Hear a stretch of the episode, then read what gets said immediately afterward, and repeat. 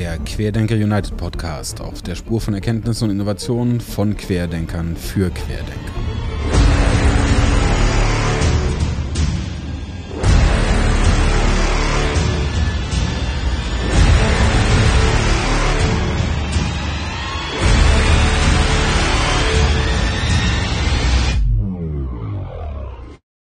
Hallo Katja.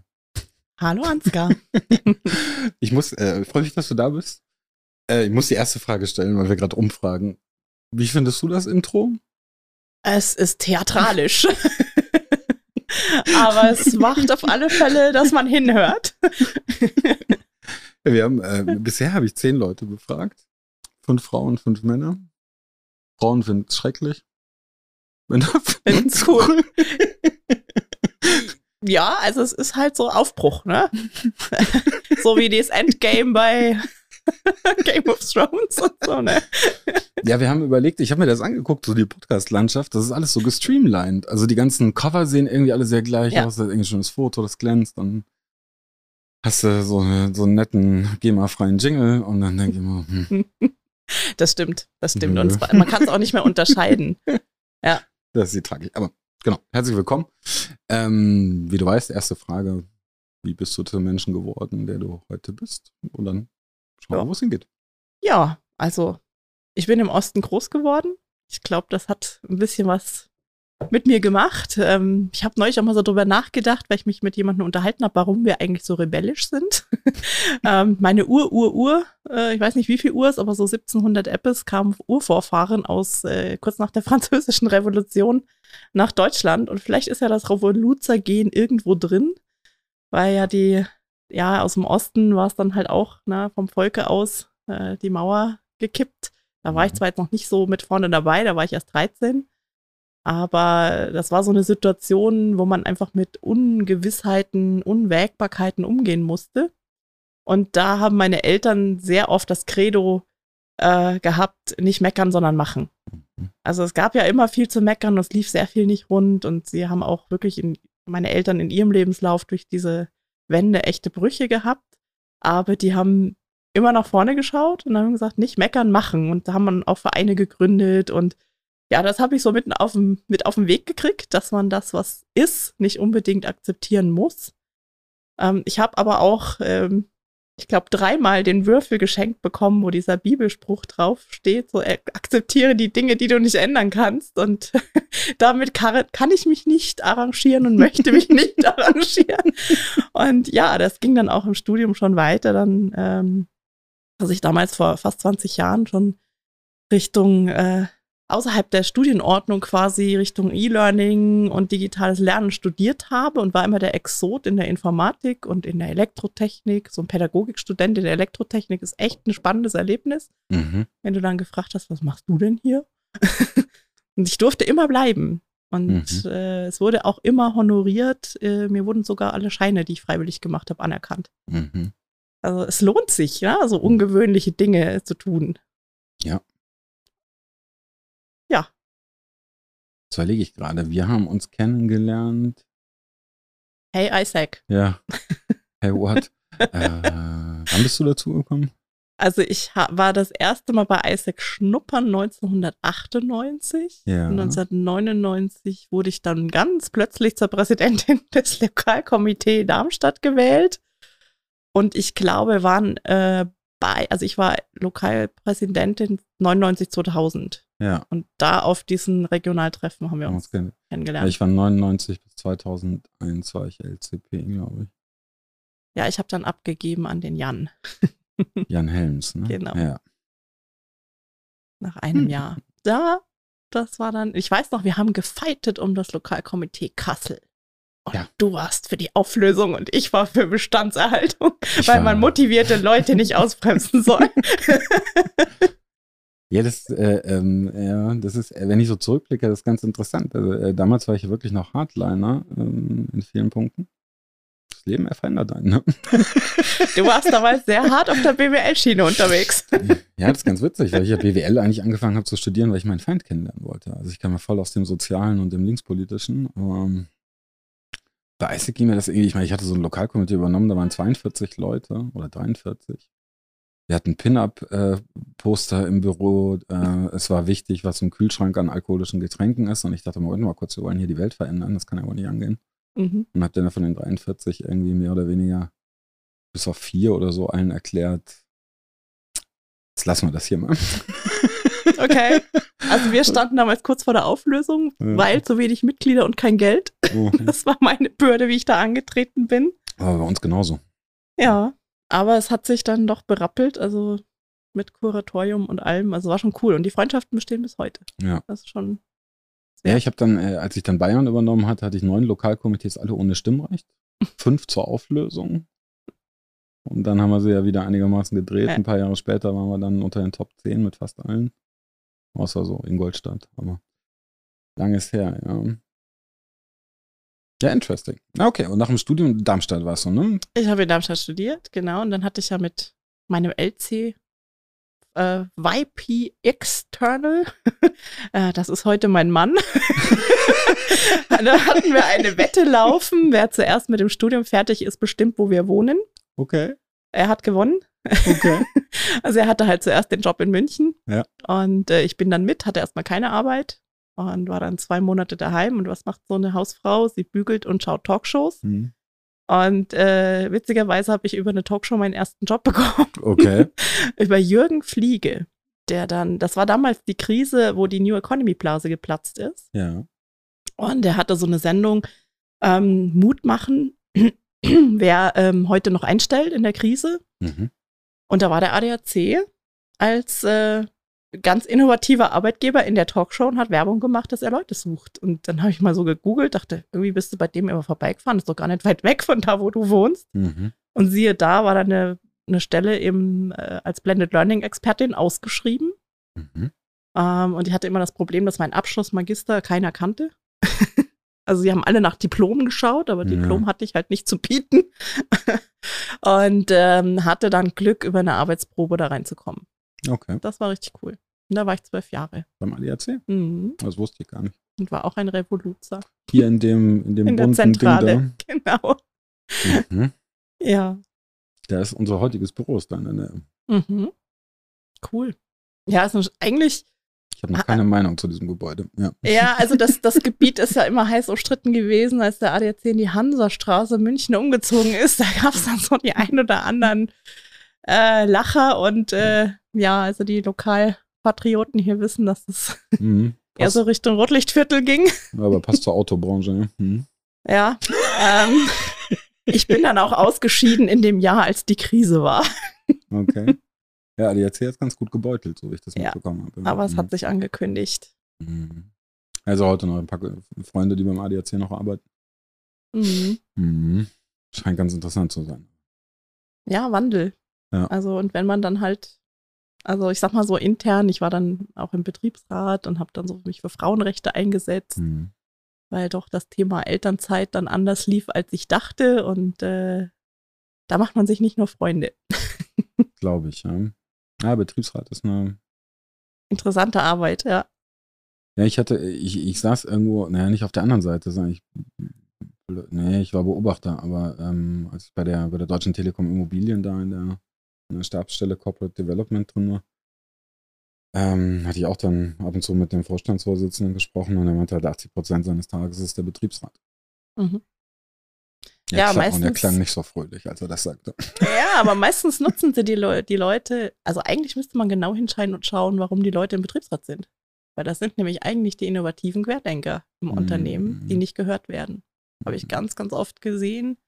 Wirklich tolle Leute kennengelernt im Betriebsrat, die dann gesagt haben, wenn es halt auf der normalen Karriereschiene, klassische nicht Aufstiegsschiene nicht läuft, dann mache ich es halt auf der anderen Revoluzerschiene. Ja, da habe ich, äh, witzigerweise habe ich, äh, war das, ich glaube, vorgestern habe ich äh, hier im Podcast gesprochen, dass ähm, das Interesse, oder meine Beobachtung ist, äh, deswegen bin ich dann auch irgendwann äh, Unternehmer geworden, dass die Leute, die im Grunde was bewegen wollen und die innovative Ideen haben, eigentlich die sind, die meistens platt gemacht werden, ähm, in irgendeiner Form diskriminiert oder mundtot oder sie werden mit Regeln zugeschüttet. Ähm, aber mit jedem, das war ja auch damals beim Kuratorium, ich meine, ISEC mhm. Deutschland hat richtig gute Kuratoren, Top-Positionen, DAX-Konzerne und dann fängst du mal an zu reden und sagst so, was denn so der ideale Mitarbeiter? Und dann kommt so innovativ, äh, kreativ, äh, zuverlässig. Und so, hm? Und dann guckst du dir an, wie es in dem Laden läuft und denkst so, ja, aber das macht ihr halt so nicht. Genau. Das ist echt das ist schwierig, ja. Da liegen Welten dazwischen. Und ich habe, also ich habe auch in meiner, in meinen ersten Jahren der Selbstständigkeit habe ich auch so Vorträge gehalten, ähm, mutig sein. Mhm. Und äh, bei, bei mir waren, also mir hat meine Kollegin gesagt, äh, du stirbst für uns als Märtyrer, aber dann bist du trotzdem tot. Und genau so war es. Also ich habe viel mhm. durchgekämpft, ähm, aber ich habe dafür tatsächlich auch bezahlt. Mhm. Aber es war es mir wert. Man kann sich frühst in den Spiegel gucken. das kann man, ja. Aber also wenn ich mir angucke, so diese ganze Kampfeslust und so, die also als dann irgendwann die, die äh, ISEC-Zeit vorbei war, die für mich sehr von Kampf geprägt war, weil es ständig um irgendwelche politischen Sachen ging, wo man dann auch nicht sonderlich lustig war. Und dann kommst du von diesem Moment mit äh, 350, 400 E-Mails am Tag auf null, mhm. so von einem Tag auf den nächsten. Und alle erzählen dir noch, äh, dass sie sich melden und wie geil das alles war. Und meldet sich ja keine Sau mehr. Ähm, bis auf ein paar, mit denen du in Kontakt bleibst. Ja. Mhm. Und dann sitzt du auf einmal da und denkst, ja, was mach ich nun? Und bei mir war so, es war eine chronische Unlust auf Kampf. Ich habe dann irgendwie nochmal Philosophie studiert, weil ich dachte, also in der, Schu in der Schule dachte ich, es wäre das System an allem schuld. Die Wirtschaft, das Patriarchat, das Matriarchat, I don't know what, aber irgendwas, es gibt irgendeine große globale Verschwörung und habe ich dann irgendwann in der Uni gelernt, so über Arbeit im Unternehmen und auch über das Studium, so, nee, irgendwie eine Aggregation von Menschen sind blöd. Ähm, und da passiert das halt. Das war so eine ganz. Mhm. Und dann dachte ich, äh, ja, und dann ähm, hatte ich irgendwann gesehen, also ist die BWL, die Theorie ist nicht schuld, die, äh, das System ist es nicht. Ähm, es ist irgendwie, wenn du versuchst, große Systeme zu organisieren, hast du fast nur die Wahl einzuschränken. Vielen Teilen. Du musst strukturieren, du musst normieren. Sonst kriegst du es schwer hin. Und dann dachte ich, okay, die Art, wie wir normieren und wie wir strukturieren, darauf haben wir Einfluss. Wer entscheidet das? Dann auch wieder die einzelnen Menschen. Also muss ich mich mit den einzelnen Menschen beschäftigen. Ich habe dann Philosophie studiert. Und dann dachte ich so, boah, ist halt doch ein bisschen komplexer. ja. Weil im Grunde ist es jeder von uns jeden Tag mit seinen Entscheidungen, wo, worauf du achtest, wo du deine Aufmerksamkeit hinsteckst, was du sagst, wie du, wie du dich gegenüber anderen verhältst. Und das machen wir halt zu wenig. Wir schimpfen lieber über die anderen. Das System. Habe ich mir abgewöhnt. Also ich habe tatsächlich, ähm, als ich da in dieser Umbruchzeit war, als ich den ADAC verlassen habe, da habe ich sehr stark mit mir gerungen, weil ich natürlich auf der einen Seite, ja, ich war gerade das zweite Mal Mutter geworden, 14 Monate altes Baby daheim und einem Vierjährigen. Und dann überlegst du dir, ne, du weißt ganz genau, wenn du da zurückgehst, wirst du nicht mehr glücklich, weil du einfach in diesem System dich arrangieren musst. Es mhm. wird sich nichts bewegen, wie ich mir das ausgemalt hatte. Ähm, ich wollte ja auch immer die ganze Organisation mit nach vorne nehmen. Es war ja mhm. nicht so eigennützig, ne? Aber ich wurde irgendwie ausgebremst. Und es war dann auch so die, nur die einzige Chance als, als Führungskraft oder eben im Betriebsrat da irgendwo was zu bewegen. Und ich wäre lieber Experte geworden und hätte halt meine Fachexpertise so mal eingestreut, wo sie gebraucht wird, ne? Und dann mhm. halt auch Leute vernetzt, wenn ich weiß, hey, guck mal, der weiß was besser als ich, red doch mal mit dem und und das lief halt nicht. Ja, dann, dann wurde ich dann auch angefeindet, weil ich mit Leuten gesprochen hatte, die aus einer anderen Abteilung waren und eine Hierarchiestufe höher und oh, ja, und dann war ich auch sehr durcheinander, weil ich total gemerkt habe, innerlich, das Sicherheitsgefühl, so mit dem regelmäßigen Gehalt und Altersvorsorge und du kannst hier Elternzeit bis St. Nimmerleinstag nehmen, das war eigentlich schon entspannt. Mhm. Aber der, dieser freiheitliche, kreative Gedanke und dieses, dieses Wertebedürfnis war halt seit Jahren schon nicht mehr erfüllt. Mhm. Aber um darauf zu kommen, dass das eigentlich mein Problem ist, ähm, das habe ich nicht gecheckt. Ich habe nur gemerkt, ich bin irgendwie völlig aus der Balance und ich weiß gerade echt nicht so richtig, was ich will. Ähm, und habe mir dann auch, äh, habe mich extern coachen lassen von einem Business Coach. Das war die beste Entscheidung meines Lebens. Mhm. Es hat äh, drei Termine gebraucht, da war ich aufgeräumt und war selbstständig mhm. und mit voller Power. Und es ist wirklich auch krass, was das an Energie freisetzt, wenn du dich mal sortiert hast und auch genau weißt, was dein Wertegefüge ist. Und das machst, was dir Spaß und macht. das machst, was dir Spaß macht und dir nicht mehr irgendwie überlegst, wer war denn jetzt schuld an dieser saublöden Situation, Mhm. die da passiert ist und dann, dann hast du so eine innerliche Akro-Grundhaltung. also das kenne ich schon auch. Und ähm, habe jetzt dann für mich entschieden, ich kämpfe, aber ich kämpfe für mich und ähm, bin froh, wenn es einen Impact hat ähm, nach außen.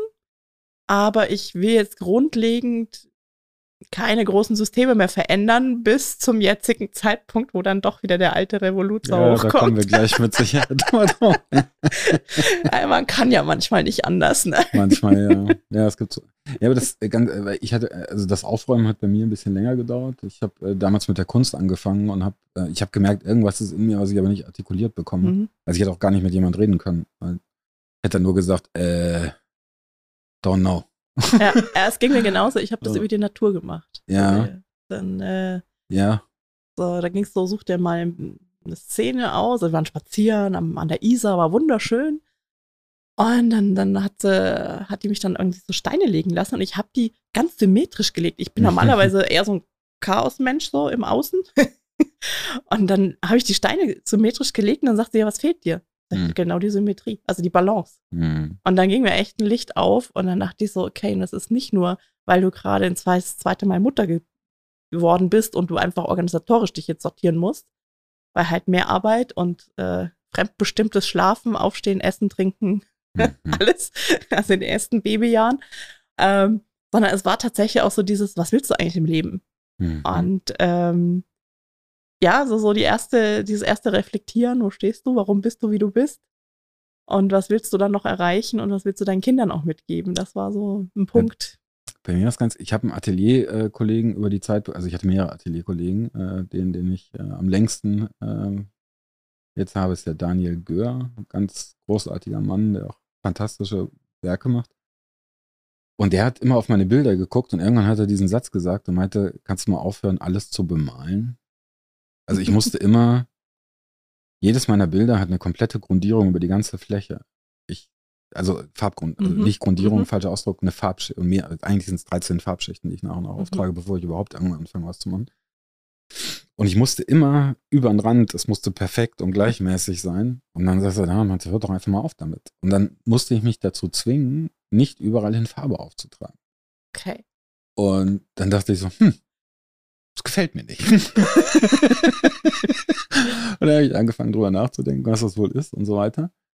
Und äh, zeitgleich damals äh, mit, mit Meditation und allem, ich habe irgendwo diesen, weiß nicht, ähm, ich habe überhaupt keine Lust mehr auf Kampf. Ich habe Hm. mehr Lust auf. Ja, oder sagen wir es anders. Du hast so deinen Weg, den gehst du und du kannst dich dann entscheiden, lege ich mich jetzt dauernd mit irgendwem an? Oder kannst du einfach sagen, naja, ist halt mein Weg. Du gehst deinen Weg, ich gehe meinen Weg, Mhm. solange wir uns nicht irgendwie wechselseitig schaden oder du mir oder ich dir, ist doch die Welt in Ordnung. Und dann lebt sie eigentlich ganz entspannt, weil du dann feststellst, dass es wahnsinnig viele Menschen gibt, die das so vermutlich so ähnlich sehen wie du und die auch Lust Mhm. haben, da dabei zu sein. Das Ganz entspannt genau. sich. Und du stehst morgens auf und denkst, ah, ich muss mich heute nicht ärgern. Ich sitze nicht in irgendeinem Arbeitskreis, wo ich mir denke, was zum Henker tun wir hier? Wo man nach vier Stunden denkt, das hätten wir in einer Viertelstunde klären können. Ja, hätten wir nicht eine Online-Abstimmung machen können. Ähm, ja, oder wenn wieder darüber diskutiert wird, wo man jetzt bestellt und Ja. man echt einfach eine halbe Stunde da sitzt und jeder äußert, was er jetzt unbedingt haben will. Und, ja. Aber du hattest dann ja jetzt vor kurzem einen Punkt und da dachte ich dann auch, jetzt schreibe ich dich. du äh, legst dich gerade mit der Landesregierung an, habe ich das Ja, richtig verstanden? Ich lege mich gerade mit der Landesregierung an und ich bin auch nicht ganz konform, ähm, wenn du sagst, das liegt nicht am System. Also das, äh, das System, also gerade unser Bildungssystem, macht ja was mit uns. Also es prägt uns sehr.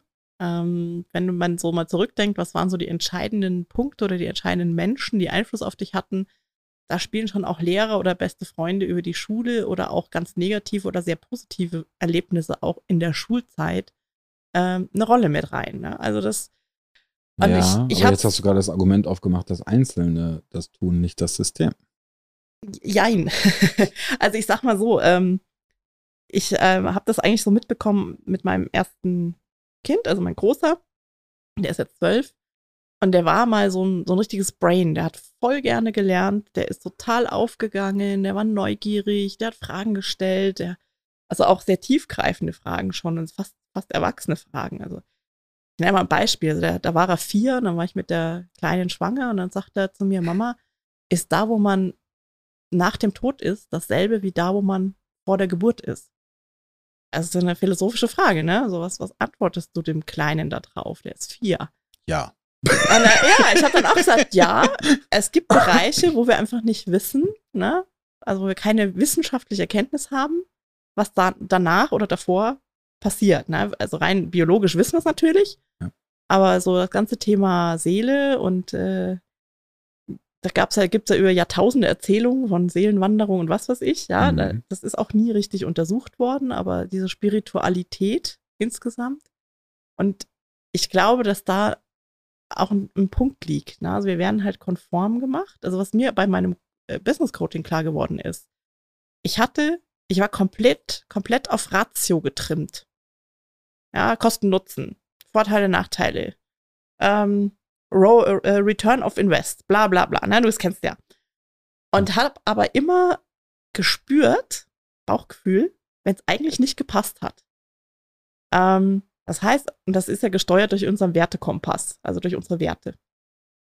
Und das hatte mein Kleiner im Prinzip auch schon. Er hatte sehr starke Werte ähm, und hat sich, beziehungsweise hat sich darüber Gedanken gemacht, und ähm, hat sich damit auch auseinandergesetzt, auch sehr stark mit diesem, warum sind eigentlich Menschen arm und warum sind Menschen reich oder warum muss ich jetzt jeden Morgen in die Schule, obwohl es mir im Moment vom Gefühl her eigentlich besser tun würde, jetzt mit meinen Eltern einen Tag zu verbringen und viele Fragen zu stellen, warum der Wald halt im Herbst gelb wird, ne? Ähm, also dann, wenn die Fragen da sind, die Fragen zu beantworten und nicht in Schema F, erste Klasse klar schreiben, lesen lernen. Das halte ich schon für wichtig, ja. Mhm. Aber man hat so dieses gepresste, alle werden gleich gemacht. In der dritten Klasse ist dann irgendwann der Wald dran, mit dem Mann werden die Blätter gelb. ähm, nur sie haben ja schon Jahre vorher das erlebt, ne? Und dann sagt man dann auch, ja, irgendwie werden sie alle in dieses Schema F gepresst. Und er hat dann die Lust am Lernen verloren. Also er macht so, dass er pflichtbewusst ist, aber er, er stellt nicht mehr diese neugierigen und auch eigentlich gut überlegten Fragen. Mhm. Und das war für mich so ein Punkt, wo ich so merke, er passt sich jetzt diesem System an und ist eigentlich nicht mehr der, der er von der Persönlichkeit her eigentlich wäre. Und so, dann habe ich gedacht, okay, gut, es ist halt so, müssen wir uns mit arrangieren. Ja, muss ihn zu Hause halt privat stärken, alles gut. Dann kam die Kleine, ganz anders. die ist eher so der kreative Freigeist. Mhm. Also die, die, liebt es zu zeichnen und alles, was mit den Händen zu tun ist. Und sie ist auch ein, jemand, der nicht stillsitzen kann zum Lernen. Mhm. Und sie kam in die Schule und es war die Hölle. Und die ist jetzt im Home of, äh, Homeschooling total aufgeblüht, weil sie dann natürlich aufstehen kann, wenn sie aufstehen will. und äh, sie kann sich dann das Arbeitsblatt aussuchen, wenn sie halt jetzt Bock auf HSU hat, macht sie halt HSU. Und wenn sie Lust hat auf, also Heimat- und Sachunterricht. Ach, danke, danke. und jetzt im zweiten Lockdown kam dann im Prinzip diese Gleichmacherei wieder, ja. in dem den Kindern vorgegeben wurde, du musst um acht am Schreibtisch sitzen und dich anwesend melden. Du musst bis dann und dann äh, in dem Fach XY den Zettel abgegeben haben. Du wirst kontrolliert und von vorne bespaßt und äh, kriegst wirklich vorgegeben, wie du deine Arbeitsorganisation zu machen hast, ähm, also vor allem jetzt im Gymnasium, das brauchen sicherlich Kinder, aber ich sag mal so, warum eröffnen wir ihnen denn nicht Lernräume, trauen ihnen erstmal etwas zu und stehen als Hilfe hinten dran. Ja? Also das ist so, zusätzlich noch die technischen Hürden und so und dann war dann irgendwann die Hutschnur ja, aber, aber dünne. Jetzt hast, jetzt hast, du schon ein paar, jetzt, bevor wir auf das äh, äh eingehen, weil das, glaube ich, sehr lustig wird, aber ähm, der Grund, warum ich sage, ist es nicht das System, ist, ähm, ich war genauso ein Kind. Ich mhm. bin es auch immer noch. Ähm, mhm.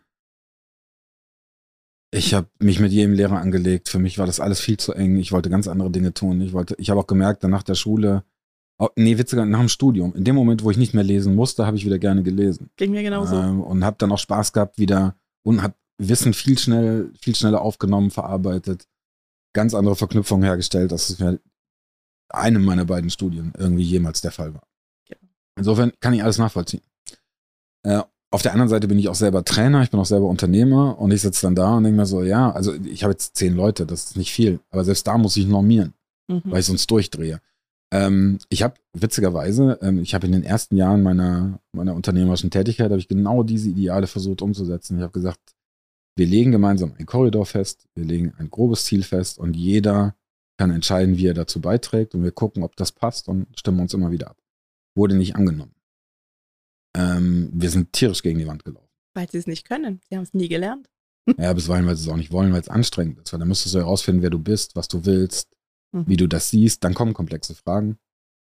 In dem Moment, wo du dir die Frage stellst, was will ich eigentlich, bist du sehr schnell, bist du bei vielen philosophischen, bist du auch bei sehr tiefgehenden Fragen, die gehen einem nahe, die sind nicht leicht zu beantworten. Das halten, halten auch viele einfach nicht aus, mhm. verstehe ich. Mhm.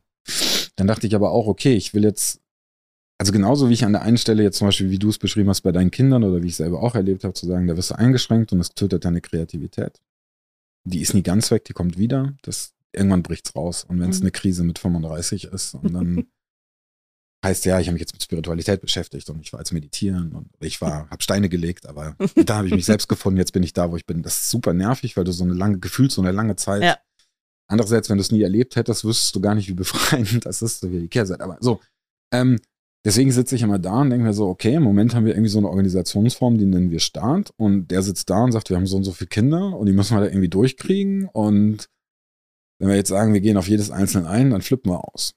So sehr reduziert. Mhm. So ist mein Gedanke auf die Betrachtung. Und dann denke ich mir so, was kann der kleinste gemeinsame Nenner sein? Und da kommt halt sowas Obskur Obskures raus. Aber ist das das System oder einfach die Notwendigkeit, dass wir halt echt viele sind? Ähm, Wahrscheinlich ja. könnte man jetzt sagen, das ist genau das, was wir mit System meinen. Genau. Ja, man, man, man muss halt, also man muss halt wirklich da das, ja, es ist alles, was du sagst, ist wahr. Und ich glaube auch alles, was ich sage, ist wahr. Ja, Jetzt ja. muss man halt irgendwie die, die, die, den kleinsten gemeinsamen Nenner finden. Also ich gucke halt immer auch ähm, beispielsweise auf, auf Holland, auf Dänemark, Finnland, Island, um mal so ein paar andere mhm. Schulmodelle zu nennen.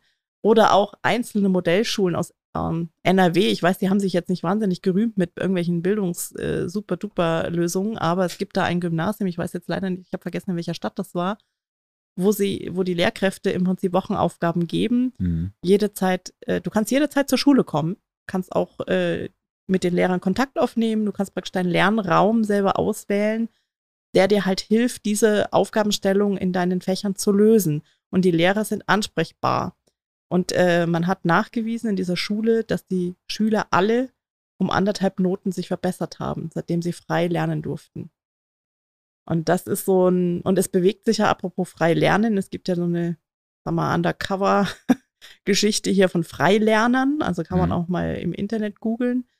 Ähm, wo Eltern versuchen, ihre Kinder aus diesem System rauszukriegen, was aber dank Schulpflicht in Deutschland, also ich sage jetzt mal Schulgebäudepflicht, hm. ähm, schwierig ist. Und hm. andere Länder, wie zum Beispiel eben die genannten, haben eine Bildungspflicht. Also du musst deine Kinder bilden, aber sie halt überlassen es den Eltern, ob sie das jetzt im Homeschooling tun, ob sie den Privatlehrer an die Seite stellen, ob sie die in die Schule schicken, ob sie aus einer Privatschule oder eine Mischung aus, aus allem ähm, also die Eltern haben dort mehr Mitbestimmung, ähm, wie das Kind auch lernt. Und das ist so ein bisschen, klar, jetzt kommt immer meistens das Gegenargument, ah, aber wenn die bösen Eltern dann zu Hause das Kind einsperren und mhm. missbrauchen. Nee, das, ja, aber das sind immer so, wir fokussieren dann immer auf das Schlimmstmögliche, was mhm. schiefgehen kann. Das betrifft nie die Masse. Ähm, deswegen, die Masse kommt damit irgendwie klar. Ich, ja. ich traue den meisten Eltern, äh, was trauen zu, Eltern in der großen Mehrheit sorgen dafür, dass es ihren Kindern gut geht gibt ein paar Auswüchse, äh, die extrem, die dann medial hochgepusht werden, aber das ist nicht die Masse. Mhm. Genauso wie der Mensch als solches gut ist. Ja. Und nur weil wir ein paar Vollpfosten hatten, die irgendwie, äh, heißt es nicht, dass der Mensch schlecht ist. so, ja, okay. Ähm, Bildung. Das ist eine große Diskussion.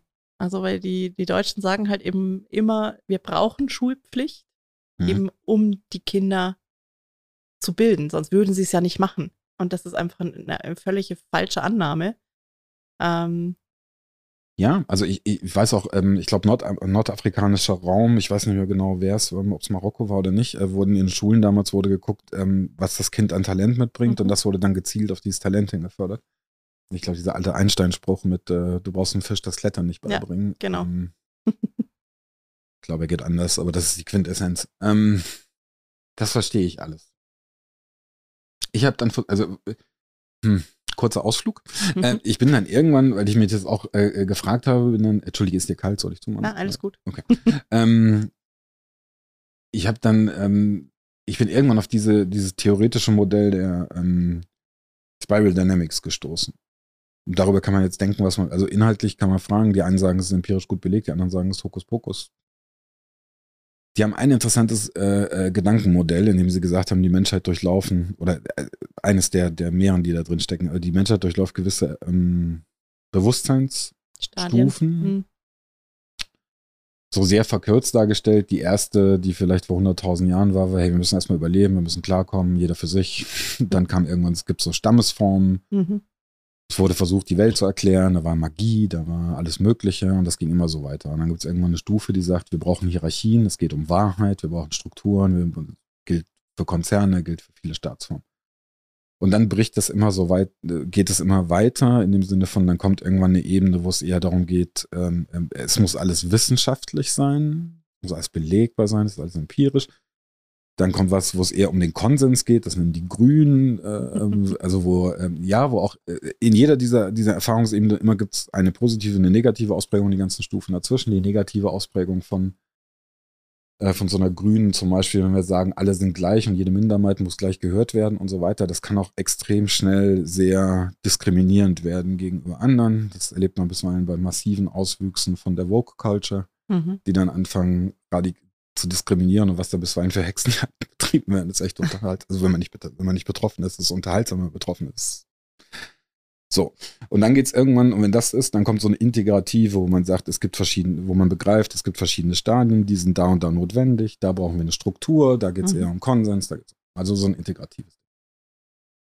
Und darüber saß ich dann da und habe dann so eine ganze Weile drüber nachgedacht und versucht, so in der Öffentlichkeit zu beobachten. Und dann habe ich mir gedacht, unser politisches System ist vermutlich auf sowas wie Wahrheit aufgebaut und Struktur und Prozess. Und wir Menschen sind aber eher an einem Punkt, wo wir sagen, ja, ist halt, also viele von uns, die eher sagen so, ja, vielleicht sind wir Individuen und one size doesn't fit all und können wir es nicht. Und daraus entstehen diese Diskussionen. Aber solange wir diese, diese Strukturfetischismus haben, werden wir das nicht gelöst kriegen. Aber dann ist die Kritik mhm. für mich nicht das System, sondern die Einstellung der Leute. Ja, definitiv. Also in dem Moment, wo wir sagen würden, als Regierung zum Beispiel ist es eher der Job, die Pluralität der Gesellschaft oder die Aufgaben, die wir als Gemeinschaft irgendwo hin delegieren müssen, so wie Landesverteidigung, Gesundheitssystem. Das kümmert euch mal drum, dass das läuft und mhm. dann lasst uns mal die Freiräume, dass wir gucken können, wie wir es machen. Und da ist natürlich das Argument der Bildungs, wie hast du es genannt? Bildungspflicht? Ja, Bildungspflicht. Ja. Genau. Verstehe ich voll und ganz. Aber solange du versuchst, das mit dem jetzigen, mit der jetzigen Auffassung von Struktur, wirst du das nicht hinkriegen, glaube ich. Naja, ich weiß nicht. Also wenn du halt, wie gesagt, es gibt ja Staaten, die kriegen es hin und äh Ja, aber auch die sind vielleicht ganz so anders in ihrer da, also die sind auf alle Fälle mit ihrem Mindset, ist jetzt das, ja. der, das Running Word. Yes, yes, yes. ähm, all Mindset, yes. Das, das ist wirklich ein Thema, weil wenn du Skandinavien jetzt hernimmst, die, die arbeiten ja auch schon seit Jahren ganz anders. Also die haben, ja. äh, wenn du da äh, Geschäftsführung werden möchtest und hast zwei Kinder im Schlepptau, ist das jetzt nicht erstmal als Problem diskutiert, sondern äh, man schaut halt, dass du halt keine 16 Uhr Termine mehr kriegst. Mhm. Ähm, also nach 16 Uhr gibt es da einfach keine Geschäftstermine mehr. Und ich habe das erlebt mit einem mit einem schwedischen Projektleiter. Mhm. Das ist toll. Das mhm. ist wirklich toll. Das es hat auch was Respektvolles mhm. äh, gegenüber auch dem Individuum und dem, dem menschlichen Sein, ja, weil du, klar, ich, wie, wie viele Leute reiben sich hier tagtäglich fürs nur Arbeiten auf. Und das wird halt jetzt auch schon in die Schule getragen. Das ist halt das, was ich beobachte. Spätestens ab der weiterführenden Schule haben die einen krassvollen Tag. Ja. Vier also, Jahre und noch keine drei Sprachen, hier läuft was schief. Ja. So ungefähr, ja. Und wenn, wehe, sie haben nicht in jedem Fach Hausaufgaben, äh, dass sie vielleicht doch mal 13 Uhr Feierabend hätten, ähm, dann, dann bist du kein guter Schüler und auch kein guter Lehrer, wenn du das nicht einforderst. Und also mein das, Sohn hat mal gesagt, die Tage, Mama, ich habe immer das Gefühl, ich bin nie fertig und das macht mich kaputt. Mhm. So dieses permanente, ich müsste ja noch. Ich meine, das kennen wir vom Studium. Also ich habe es im Studium hin und, hin und wieder gehabt, wenn ich dann bei Isaac in, in den ja. Runden gesessen habe, dass du dann gedacht hast, eigentlich müsste ich jetzt meine Hausarbeit fertig schreiben. eigentlich müsste ich ja nochmal, ne, Prüfung ja. anmelden und was weiß ich. Und ähm, wenn du da halt viele so eigentlich müsste ich ja's im Kopf hast, von verschiedenen Fächern, dann macht dich das einfach fertig, ja. Dann hast du ja permanent den, den, den Mental Workload, weil du das ja auch mit dir rumschleppst als unfertige Baustelle. Und das fängt halt jetzt schon bei 10-, 12-Jährigen an und das halte ich für nicht gesund. Nee, das mag's. Und das ist so ein Punkt, wo ich, und ich habe es halt so selber in der Schulzeit nicht erlebt. Also ich habe in Thüringen ähm, Abitur gemacht. Das heißt, ich war so alt wie mein Sohn, als die Wende war, 12, 13. Mhm. Ähm, ein Jahr so im, sind wir jetzt Ost-Schulsystem oder sind wir jetzt West-Schulsystem? Also wie werden wir jetzt eigentlich unterrichtet? Dann waren auch mal die Lehrer verschwunden, weil sie abgehauen sind. Und mhm. ähm, also so eine unstete Zeit hatte ich schon auch, aber wir haben dann ja das bayerische Modell auch ein Stück weit übernommen mit mhm. Zentralabitur und Kurswellen und schon auch volles Programm. Aber ich habe mich nie so, so gestresst und so unter Druck, unter Leistungsdruck gesetzt gefühlt. Und äh, das ist hier anders und das fängt auch in der Grundschule schon an. Und auch so die, die, die Lehrer sind hier so ein bisschen übereifrig pflichterfüllend. Also das, äh, das, ist so ein Punkt, wo ich dann immer sage, kriegen die dann Ärger, wenn sie mal fünf gerade sein lassen? Wird es wirklich vielleicht auch bei denen kontrolliert, weil sie in diesem starren System drin hängen, dass sie gar nicht anders können, selbst wenn sie wollten? Und ähm, das ist so ein Punkt gewesen, wo ich gedacht habe, jetzt, na, jetzt im Lockdown, hätten wir eigentlich die Möglichkeit, weil wir ja alle gerade ein bisschen auch innehalten, da in die Zukunft zu denken und was zu verändern. Ich glaube, das kommt erst nachdem wieder, also nachdem, solange du die pandemische Situation hast, so wie sie jetzt ist und die Menschen so gereizt und bisweilen auf den Zähnen, oder wie auch immer man das beschreiben will, mhm. Zahnfleisch, äh, solange wirst du so eine Diskussion nicht führen können. Erst wenn sie sich entspannt, aber das staut sich an und wird sich dann frei machen. Davon bin ich rein aus historischen Beispielen heraus überzeugt. In dem Moment, wo es dann irgendwann heißt, jetzt ist wieder gut, keine Gefahr, können uns wieder durchatmen. In dem Moment bricht's raus und dann kommen die Diskussionen. All das, was sich jetzt gerade an Gedanken verfestigt, darüber, was könnte besser mhm. laufen, wo haben wir Herausforderungen. Das ist eine ganz spannende Zeit. Also ich sehe auch eher so eine, so eine Blütephase auf uns zukommen als eine, eine, eine Katastrophe. Also das glaube ich auch. Also nach jedem Tal, nach jedem Tief gibt es ein Hoch. Das Tief ist schon ganz schön tief im Moment. Also von daher äh, kann es nur noch bergauf gehen. Aber was ich halt beobachte in den Presseveröffentlichungen, gerade vom Bildungsministerium, also vom Kultusministerium hier in Bayern, sie versuchen mit aller Macht den Zustand von vor Corona wiederherzustellen. Präsenzunterricht, Anwesenheitskontrolle, mhm. Notengebung, Leistungskontrollen, Prüfungen entsprechend abwickeln mit voller Anwesenheit, mit selben Prüfungsdurchläufen wie eh und je, wo ich dann sage, okay, die Gefahr, dass sie dieses Momentum jetzt nicht nutzen, sondern danach einfach weitermachen wie bisher und die Eltern sind einfach froh, dass, dass sie die Kinder nicht mehr daheim haben, mhm. Die besteht halt auch. Und dann ist wirklich eine große Chance, eine Richtung in Richtung Zukunfts- Mensch quasi mhm. vertan worden. Und das fände ich total schade. Und ich habe den Eindruck, dass es keine Konzepte und auch keine Arbeiten in die Richtung gibt. Und vor allem, wenn sie dran arbeiten, sind es ja Menschen, die, die von dem aktuellen System ja auch leben. Ne? Also Schulaufsichtsbehörden, Landesämter. Also die würden sich auch ein Stück weit ins eigene Knie schießen, wenn sie das jetzt komplett äh, von untersten nach oben reformieren würden. Weil dann vielleicht die eine oder andere Stelle nicht mehr so ist, wie sie jetzt ist. Und wir wissen, wer einen Beamtenjob wählt, mag eigentlich Veränderungen nicht besonders. Also, also rein von der Persönlichkeitsstruktur. Was ja mal anders gedacht war, ja. Und das ist so ein Punkt, wo ich einfach denke, und vor allem, sie kriegen ja tausende Hände gereicht. Also ich kenne so viele Eltern, aber auch Lehrer und auch Unternehmer, die da wirklich jetzt sagen, komm, packen wir es gemeinsam an. Ja. Und ich habe jetzt so ein bisschen das Wort in, in, den Mund genommen in den Social Media, dann spielen wir Beamten Mikado. Mhm. Wer sich zuerst bewegt, wird erschossen. Und das ist so mein Eindruck, wie das gerade aktuell da abläuft. Und damit mag ich mich jetzt einfach auch nicht zufrieden geben. Ich bin voll ganz, äh, bin ich bei dir, ja. Die Frage, auch da wieder, wenn wir zu dem, zu dem Punkt ist, hm, also A, wie machen wir es? Hm, genau. Hm, so. ähm, und da ist halt meine Beobachtung aus dem Vorhaben, das nur als Nebensatz ist, ähm, wenn wir jetzt in die Konf also wenn du, egal bei welchem Thema, wenn du da jetzt in eine Konfrontation reingehst, hast du verhärtete Fronten, die sagen, ja, dann geht's da geht's, und das ist immer das Interessante für mich bei dieser Art von Diskussion, deswegen auch vor der kurze Ausdruck über Spiral Dynamics, es geht im Grunde über, wo du von deinem Bewusstsein mhm. her stehst. Wenn du jemand da sitzen hast in so einem Beamtenapparat, aber das jetzt sehr Klischee ist und ich glaube, das tut auch den Beamten Unrecht. Mhm. Die kriegen das schon auch, mit ganz blöd sind sie nicht, aber dann haben sie Dienstanweisungen, dann haben sie und so weiter. Die sind eh nicht blöd. Nicht nur nicht ganz blöd, so, ähm, so intelligente Leute. die wissen selber auch, was schief läuft, ja. aber dann bist du halt da irgendwo gefangen. Und wenn du ausscherst, dann. Gibt's Ärger. Ja, so. Ja. Ähm, also wenn du mit so einem, mit so einem Ding zu tun hast, wo es um Struktur und Prozess und um Wahrheit geht und es gibt die eine Wahrheit, das hast du bei Religionen, die beide auf dieser Ebene der Wahrheit sind, die können sich nicht miteinander reden, mhm. weil der eine sagt, wir haben den einzig wahren Propheten, der andere mhm. sagt, wir haben den einzig wahren Propheten, dann brauchen die nicht mehr miteinander reden. Mhm. Es sei denn, sie schaffen es eine Stufe drüber zu gehen und zu sagen, was haben wir gemeinsam? Irgendwie scheint, muss es eine Verbindung geben, so These, Antithese, Synthese und gucken wir mal. Und dann bist du in der Bewusstseinsentwicklung. So, also ist immer meine Frage, wenn ich so ein System da habe, wo ich mir denke, irgendwie läuft das hier gar nicht so gut, wie kriege ich diesen evolutionären Schritt begleitet? Mhm. Und das funktioniert aus meiner Sicht in den seltensten Fällen, wenn ich sage, du blöd. Das, in dem Moment klar. hast du Gegenreaktion. Mhm. So. Also müssten wir uns doch eigentlich hinsetzen und uns die Arbeit machen, als die, die interessiert sind, zu sagen, wie stellen wir es uns denn vor? Und wie kann das laufen?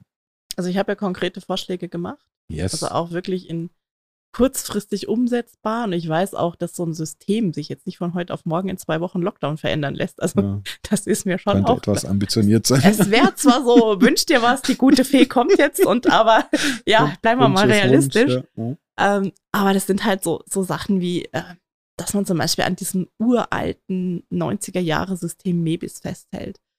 Ist die Benutzeroberfläche, also das Mebis Was ist, ist praktisch. Ein Mebis? Mebis ist die Lernplattform für die bayerischen Schüler, Ui. Schülerinnen und Schüler. Aber ohne Kommunikationsmöglichkeit. Ja, wozu auch? Und äh, im Look der 90er. Ausgezeichnet. Äh, genau. Mhm. Da haben sie ewig dran rumgebaut. Das war sicherlich vor zehn Jahren ein interessantes, ambitioniertes Projekt. Aber sie waren halt zu langsam. es gibt halt andere Plattformen, will jetzt keine Namen nennen, wo du dann automatisch hinten dran einen SharePoint aufgebaut, aufgebaut kriegst, äh, wo du die Dokumente austauschen kannst. Du kannst dich drüber unterhalten, du kannst chatten, du kannst Videokonferenz machen. Alles da. Und es kostet meistens einen Bruchteil dessen. Genau. Ja. Und auch von der Verwaltung her ähm, relativ unspektakulär in Erwartungen, weil du hast halt einfach Leute, die sich auskennen, du hast Servicepartner da draußen. Ja. Ähm, du brauchst nicht viel. Ja, und äh, da wird sich dagegen gesträubt und gewehrt. Deutschland hat natürlich dieses Thema, dass der Datenschutz in Deutschland immer hergenommen wird, um irgendwas auszubremsen. Also das erlebe ich in meinem Job äh, zu, zuhauf. Also ich will dieses Grundrecht nicht absprechen, ja. Aber wir, wir verhindern dadurch wirklich echte Innovation und die anderen lachen sich K.O. links und rechts. Wo ich, ich gerade echt lachen muss. Ich hatte neulich so ein schönes Erlebnis, äh, wegen halt, weil wir Querdenker United heißen werden wir gerne mal verwechselt und vor allem von Leuten, die halt glauben, wir seien diese Vollpfosten, die die Demos organisieren. Ne? Und dann hat sich dann einer bei uns auf der Community angemeldet und hat festgestellt, nee, das sind ja gar nicht die. Das sind ja die Schlauen. Ja, das sind ja, ja noch nicht mal die Schlauen, aber hey, hier geht's auf einmal um Wissenschaftsthemen und hier geht's um Selbsterkenntnis und, und nicht irgendwie von äh, Lieder mit Merkel. Ne? Und dann kam das Schönste, was ich hier erlebt habe. Dann kam der E-Mail an die Service-Adresse. Äh, ähm, ja, ihr seid ja voll für Freiheit und Querdenken und so weiter und das hier passiert ihr hier nicht und der Staat ist schlecht und Merkel ist blöd. Ein Satz später. Außerdem möchte er darauf hinweisen, dass äh, nach DSGVO die Speicherung seiner Daten nicht erlaubt ist und wir gefälligst alles zu löschen haben. Da habe ich nur zurückgeschrieben, ja, Freiheit, Querdenken, alles gut, aber ist es nicht ein bisschen abstrus, wenn man das System umschmeißen will und sich dann auf das System beruft, damit die Daten gelöscht werden? Hat er nicht verstanden. Ich habe auch keine Antwort mhm. mehr bekommen. da saß ich auch da und dachte, das ja. ist so bequem. Echt, alles bitte neu, aber ja. die Regeln wollen wir schon gerne behalten. Ja. Aber bitte alles neu. Alles anders. Ja, okay, entschuldige zurück, aber das, da nee, muss nee, ich so gut. lachen bei dieser DSGVO. Also das, dieses DSGVO-Thema, ähm, also ich frage mich jetzt zum Beispiel auch, wir haben jetzt bundesweit 16 Bundesländer. Hm. Ähm, wir haben verschiedene Landkreise, die als Sachaufwandsträger gehandhabt werden für die hm. Gymnasien. Wir haben die Gemeinden, also die Kommunen, die Sachaufwandsträger, das heißt die, die bezahlen für solche Infrastrukturen, ähm, für Grund- und Mittelschulen sind. Ähm, und ja, da macht jeder sein eigenes Ding und der eine Datenschutzbeauftragte erlaubt zum Beispiel nicht, ja. das einzusetzen, diese, die, das äh, Tool, und der andere Datenschützer sagt halt, unter Todesstrafe verboten. Und die Lehrer sagen dann, tauschen sich natürlich äh, bundesweit über Social Media aus und sagen, hey, wir haben zum Beispiel hier so, so, eine digitale Tafel, wo sie ihre, ihre Sachen anpinnen, was zu tun ist pro Tag. Ähm, ja, wir haben das Ding im Einsatz und die anderen, und wir hatten das sogar in der Lehrerfortbildung und die anderen sagen, bei uns war das gerade der Datenschützer verboten. Und dann sagst du auch, hä? das ist ja dasselbe Recht. Ja. Und äh, das blockiert halt ungemein und frustriert halt sowohl, also vor allem die Lehrer, in deren Haut möchte ich jetzt nicht stecken, weil die, die haben wirklich dieses rinnende Kartoffeln raus aus der Kartoffeln. Ja. Und irgendwann sagen sie, hockt mich mal auf, ja, ich habe ja eh schon einen Haufen Arbeit. Es wird auch übrigens immer verschätzt, wie viel Arbeit die wirklich haben. Lehrer Ähm, ist knüppelhart. Das ist knüppelhart ähm, und Ich hatte auch eine sehr romantische Vorstellung von so einem Lehrerdasein, bis ich dann mal mit einer Lehrerin liiert war und dann dachte, hoppala. Ja. Also die auch noch, die hatte, hatte den Anspruch und hat ihn immer noch, dass sie möglichst guten Unterricht für ihre Kinder und individuell Mhm. angepasst. genau. Ähm, die hat Grundschule war es, glaube ich. Also es musste Mhm. dann auch noch bunt sein, das musste kindgerecht sein, so genau habe ich mich nie damit beschäftigt. Es ist ständig irgendwas gemalt, gebastelt, getan, recherchiert. Es war 18 Stunden. Mhm. Ganz entspannt. Also bis, sie bis sie dann auch Ja. mal einen Kurs so weit hatte, dass sie sagte, jetzt ist Ja. das rund. Ab da wurde es ein bisschen leichter, aber ähm, ja, so mit dem, hey, die haben ja auch Sommerferien und so, so war das irgendwie nicht. Nee, nee, also ich bin, bin Tochter einer Lehrerin, die wirklich bis äh, vor fünf Jahren auch noch unterrichtet hat. Ja. Und äh, die hat jede einzelne Stunde bis zur Rente vorbereitet Ja. und hat dann auch auf jedes Kind extra geschaut und die, die nicht so gut lesen konnten, hat sie extra Büchleins gebastelt und so weiter, dass sie halt animiert werden zum Lesen. Und sie hat sich da richtig reingehängt und ich sehe es halt, dass das auch die Lehrer machen meiner Kinder, also vor allem auch in der Grundschule. Also was die, wir haben jetzt eine Referendarin, die bei uns in der Klasse ist, die macht so tolle Sachen und du siehst einfach, das ist nicht nur hingerotzt. Ja, das ist, hat Hand und Fuß und, und dann kriegen sie halt solche Knüppel zwischen die Beine und dann funktioniert das Breitband nicht, dann haben sie kein WLAN in der Schule, dann, Ja. dann dürfen sie irgendein Tool wieder nicht benutzen, wo sie alles drauf aufgebaut haben, dann fangen sie wieder von vorne an und irgendwann sind die Lehrer dann halt auch so weit, wo sie sagen, ey, ich kann nicht mehr, ich will auch nicht mehr, was ist denn das für ein Mist? Dann mache ich halt äh, eine Videokonferenz und texte die halt zu im Front Frontalunterricht. Ja. Und das ist halt das, wo ich sage, da müssen wir ran. Ja, wir müssen, dürfen die Lehrer jetzt nicht alleine lassen. Wir brauchen von, ich hätte mir vom Kultusministerium gewünscht, und das weiß ich auch von mein, unserem Direktor, dass er sich das auch gewünscht hätte, dass nach dem ersten Lockdown im Prinzip das Kultusministerium so eine, eine Auswahl gegeben hätte, eine Orientierung gegeben hätte. Ja. Diese zwei Tools empfehlen wir. Ähm, da gibt es die Bedenken, da gibt es die Bedenken. Da ist pädagogisch so geeignet für die Altersstufe, dass es für die Altersstufe eher geeignet Also, dass es eine Empfehlung gibt. Das ist so eigentlich auch Aufgabe des Kultusministeriums, zumindest in meinem Verständnis.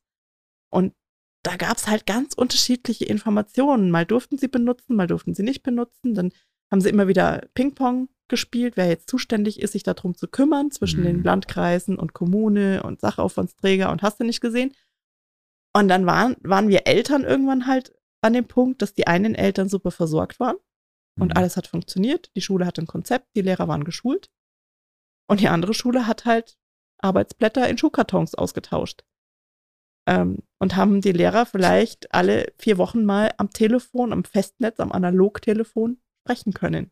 Ich habe, ähm, ich habe, ich weiß gar nicht, wem ich das noch erzählt habe, wo ich gesagt habe, hey Mensch, am Freitag kommt die Katja, die habe ich jetzt irgendwie gefühlt 20 Jahre nicht mehr gesehen. Aber ich glaube, es wird, und das freut mich echt, weil es geht irgendwie so nahtlos über, als hätte man sich. Ja, Ja, war gestern, ne? ja, genau. Gestern standen wir noch irgendwo in Bielefeld und äh, haben über das Wohl und Wehe einer Organisation gesprochen. Ne? Ähm, äh, dann meinte ich so gefühlt morgens 8.30 Uhr, 8.35 Uhr kommt von Katja irgendein Post mit verdammt, das läuft schon wieder nicht. Genau. Also ich habe ja wirklich in ersten, nee, in den ersten zwei Wochen, jetzt zweiter Lockdown, habe ich jeden Tag dokumentiert. Ich habe es jetzt diese Woche aufgegeben. Ähm, also das, mein Sohn macht sich da jetzt einen Spaß draus und schreibt immer mit, wie viele von den 30 Kindern drin sind. und führt jetzt eine persönliche Statistik, weil er sich auch ein bisschen langweilt. Und es ist halt wirklich so, dass wir eigentlich regelmäßig immer noch ein Viertel der Kids verlieren. Jeden Tag. Jeden Tag. Und man nimmt es halt hin. Ja, und das, das ist so. Und dann spricht dann ein, ein Happy Jetzt Solo von Bildungsgerechtigkeit in der Pressekonferenz gestern. Da kriege ich einen Hals. ähm, du hast, ähm, da kommen wir ja jetzt äh, darauf, ähm, du hast einen längeren Post geschrieben, in dem du seinen Rücktritt gefordert hast und Ja. hast, wie viel waren es, elf Vorschläge, was Mhm. man sofort tun könnte? Genau. Bitteschön. Ja, also ich sag mal so, ähm, als erstes würde ich dafür sorgen, dass äh, die Serverlandschaft eben nicht physisch aufgebaut wird, sondern mit virtuellen Servern. Das Mhm. wissen aber viele ITler noch nicht, die schon Ewigkeiten in so einer IT-Abteilung drin hocken, weil häufig ja da auch keine Fortbildung gesponsert wird. Das du meinst, die wissen nicht, dass es virtuelle Server Also ich will das jetzt nicht abreden, das weiß ich nicht, aber ich, äh, sie haben bei uns physische Server aufgerüstet. Hm. Und ich sag, hm, ob das für 1400 Schüler jetzt nötig war, physische Server aufzurüsten, hätte man es nicht auch anders lösen können. Hm, das klingt nach meiner alten Studentenbude, ja. Mhm. Und das ist so ein, das ist jetzt wirklich so IT-Nerd-Scheiß, aber ähm, mhm. das ist, glaube ich, ein Punkt, weil ich habe es in meinem, in meinen Beratungen erlebt in den Firmen. Also du kommst auf eine IT-Abteilung in einer Firma, die relativ sichere Jobs anbietet, also wenig Bewegung drin ist. Und die haben dann halt 1995 dort angefangen.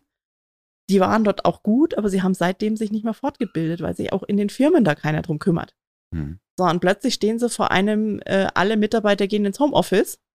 mhm. Problem. Und äh, es gibt keine, keine gemeinsame Cloud und so weiter. Also das heißt, das, was ich dort erlebt habe, habe ich jetzt in Schule nochmal erlebt. Nur bei den Firmen hast du halt einen Geschäftsführer, den du auf die Füße treten kannst. Und kannst sagen, ich brauche Punkt 1, Punkt 2, Punkt 3. Bei den Schulen hast du eben dieses Beamten-Mikado. Ne? Also wer ist denn eigentlich zuständig? Und dann wird dann erstmal an den Direktor verwiesen. Der Direktor sagt, na, pff, was soll ich denn machen? Müssen wir mit dem Landkreis reden. Der Landkreis sagt, ja, ja, okay, wir machen was. Ja, das sind ja noch die kurzen Wege. Die haben dann die physischen Server aufgerüstet. Wo man dann sagt, okay, jetzt läuft es aber immer noch nicht. Vielleicht liegt es ja tatsächlich irgendwo doch an dem Tool oder vielleicht mhm. auch an der, an dem Breitband, an dem Internet. Keine Ahnung, ne? Wir haben ja auch noch ein Digitalministerium, was ich eigentlich anzählen müsste. Mhm.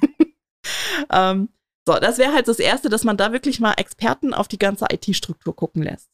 Mhm. Das macht auch deswegen Sinn, weil wir im Moment, dadurch, dass es so kleinteilig ist, beschissene Einkaufspreise kriegen. Mhm. Und das sind unsere Steuergelder. Mhm. Also das heißt, wenn man mit großen Dienstleistern oder auch Hardwareangeboten, äh, also Hardwareanbietern spricht, wäre es sinnvoll, ähm, ja, ich sag mal, einen Großauftrag zu starten, hm. statt lauter Klein-Klein, also Nein. Hinter, hinter Tupfing bestellt seine eigenen fünf Server. Ja, also. Economy of Scale, ne? Ja, genau. Ja. Hm. Also das ist so der, der Punkt und äh, da wirklich auch Experten mit einzubeziehen, ist der erste Punkt. Mhm. Der zweite Punkt ist auch, dass dieser ganze IT-Service nicht in die Schulen gehört und von einem Lehrer mit einer zusätzlichen Fachstunde betrieben werden muss. So ist okay. es im Moment. Das ist ein Quatsch. Also mhm. dafür ist die Landschaft und die Dynamik in diesem Feld zu schnell und zu groß und zu komplex. Mhm. Ist eine Geldfrage, ganz klar, und ist auch eine Strukturfrage. Mhm. Na, wo, wo hängt der? Hängt der beim Kultusministerium? Hängt der beim Landrat? Hängt der bei der Kommune? Haben wir selbe Problem wieder, ne? Dann müssen wir unbedingt die Lehreraus- und Fortbildung reformieren. Also zum einen dieses ganze Technik, Gedöns quasi mit aufnehmen, also alles, was so Didaktik und digitale Didaktik ist, aber auch was so Medienkompetenz, Bewertung von Quellen und ähm, ja, also diese ganze grundlegende. Wir hatten ja diesen Hackathon Wir gegen das ja. Virus. Ja. Für mich war die größte Erkenntnis in der Beobachtung dessen, was das passiert, dass die Aussage von Merkel mit Wir betreten Neuland, da braucht man sich gar nicht drüber mhm. lustig machen. War wirklich die so. Die ist völlig richtig. Ja. Da saßen Leute drin und haben zum ersten Mal gehört, dass es sowas wie ein Kanban-Board, dass mhm. sowas wie, dass man sich da so zusammenschließen kann, dass es so virtuelle Räume gibt, dass genau. es so Tools gibt, auf die man einfach zugreifen genau, kann. Genau, und das liegt alles zentral in der Cloud. Und dann haben sie da so, und da hast du es vorhin gesehen, wie die Leute verzweifelt versucht haben, mit diesen Tools rumzuklicken mhm. und völlig überfordert waren. Und dann dachte ich, meine Fresse, das ist, also immer wenn, wenn wir, gerade hier, mein Gott, ich bin Nerd, ja, wenn so eine Aussage von Merkel kommt mit wir betreten Neuland, dann lache ich mich innerlich kaputt, weil ich mir denke, mein Gott, also, nee, aber dann habe mhm. ich es da gesehen und dachte, ja. okay, ich nehme alles zurück, in der Fläche haben wir echt ja. ein Problem. Genau. ja, Entschuldigung, genau. bitte, ja. Also es ist halt in der Lehrerausbildung ähm, so, also ich habe mit Lehramtsstudenten studiert, gemeinsam mhm. studiert. Die sind eigentlich Fachspezialisten. Das heißt, die studieren, also ich habe mit äh, Lehramt für Gewerbeschulen, für gewerbliche Schulen zusammen mhm. studiert die müssen zwei technische Fächer studieren. Das heißt, die studieren den vollen Maschinenbau und den, die volle Elektrotechnik. Mhm. Wie der Diplom-Ingenieur auch. Mhm. Und zusätzlich haben sie, damals war es zumindest so, vielleicht ist es heute ein bisschen mehr, aber ich glaube es ehrlich gesagt nicht, haben sie zwischen drei und fünf Pädagogikseminaren, die sie sich selbst aussuchen dürfen. Und ein schulpraktisches Praktikumssemester. So war es bei uns strukturiert damals, plus dann das Referendariat. Und das ist einfach von der Pädagogik und Didaktik, also es ist eigentlich verkehrt drum aufgezogen. Also mhm. eigentlich müssten sie 60 Prozent Pädagogik, Didaktik mit auch diesem ganzen Online-Lernen und Lernen und Nutzen von unterschiedlichen Lernräumen, eigentlich müssten sie darauf ausgebildet werden, pädagogisch ausgebildet werden und ihr Fach mit 40 Prozent begleiten. Das wäre eigentlich das, die richtige Dosis, weil Mhm. kein Mensch braucht irgendwelche ähm, Maschinenplanungen in CAD. Also das brauchst du eigentlich. Na gut, vielleicht der Gewerbelehrer vielleicht schon noch, aber also ich kann es jetzt nicht an einem Beispiel festmachen, aber dieses große Maschinenbaustudium brauchst du nicht in der Berufsschule. Mhm. Und ähm, das sind halt so Punkte, wo ich einfach gemerkt habe, die wissen es ja einfach auch nicht besser. Woher denn? Also das, ist so, das ist so ähnlich wie dir keine Unternehmensführung irgendwo. Ja. Also genau. Das heißt irgendwie treffen sie Standortentscheidungen anhand einer berechnest du irgendwelche komischen Wegstrecken und Ja. guckst, wo der, wo der Stückpreis am günstigsten ist, je nach Mhm. Standort. Und dann bist du in der Unternehmensführung drin und denkst, okay, das ist ein sehr kleiner Aspekt. Mhm. Die Entscheidung muss ich einmal treffen, um einen Standort. Aber dass jeden Tag sitzen Leute vor mir, die Menschen sind, die Probleme haben. Kein Glas hat mich nie darauf vorbereitet. Psychologie wäre toll gewesen. Genau.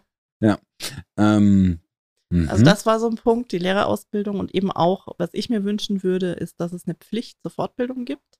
Das ist, glaube ich, in Bayern mittlerweile so, aber sie können sich selber aussuchen, in welchen Bereichen. Also es gibt irgendwie Fortbildungspunkte. Ähm, Verstehe ich jetzt gerade richtig, dass du gerne mehr Freiheiten für die Kinder hättest, aber Lehrer verpflichten möchtest? Nein, nein, ich sage ja nicht, dass die Kinder nicht verpflichtet werden, sich zu bilden. Okay. Sie sollen sich ja auch bilden, auch Ja. mit Pflicht. Ja. Und das verlange ich auch von den Lehrern. Mhm.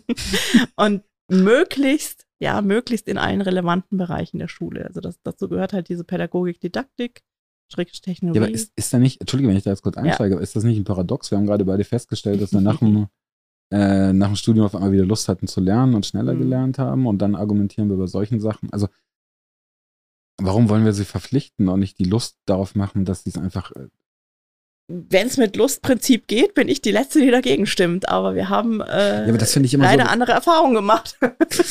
ja, und das weiß ich eben nicht, weil das Interessante ist, wenn man auf der einen Seite sagt, das ist irgendwo das System und das schränkt ein und wir machen die Leute so uniform, Mhm. aber dann fordern wir selber wieder, dass wir genau diese Uniformität gerne hätten über Verpflichtungen und Gesetz. Punkt. ja, dann muss ich halt immer sagen, für mich ist dann irrer Bruch, ein Widerspruch. Ja. Und das, also gestern habe ich jetzt ganz völlig bescheuertes Beispiel, aber da saß ich, war, glaube ich, auf Spiegel, war so ein Video mit, wir müssen Ju- äh, Pornhub verbieten. Mhm. So.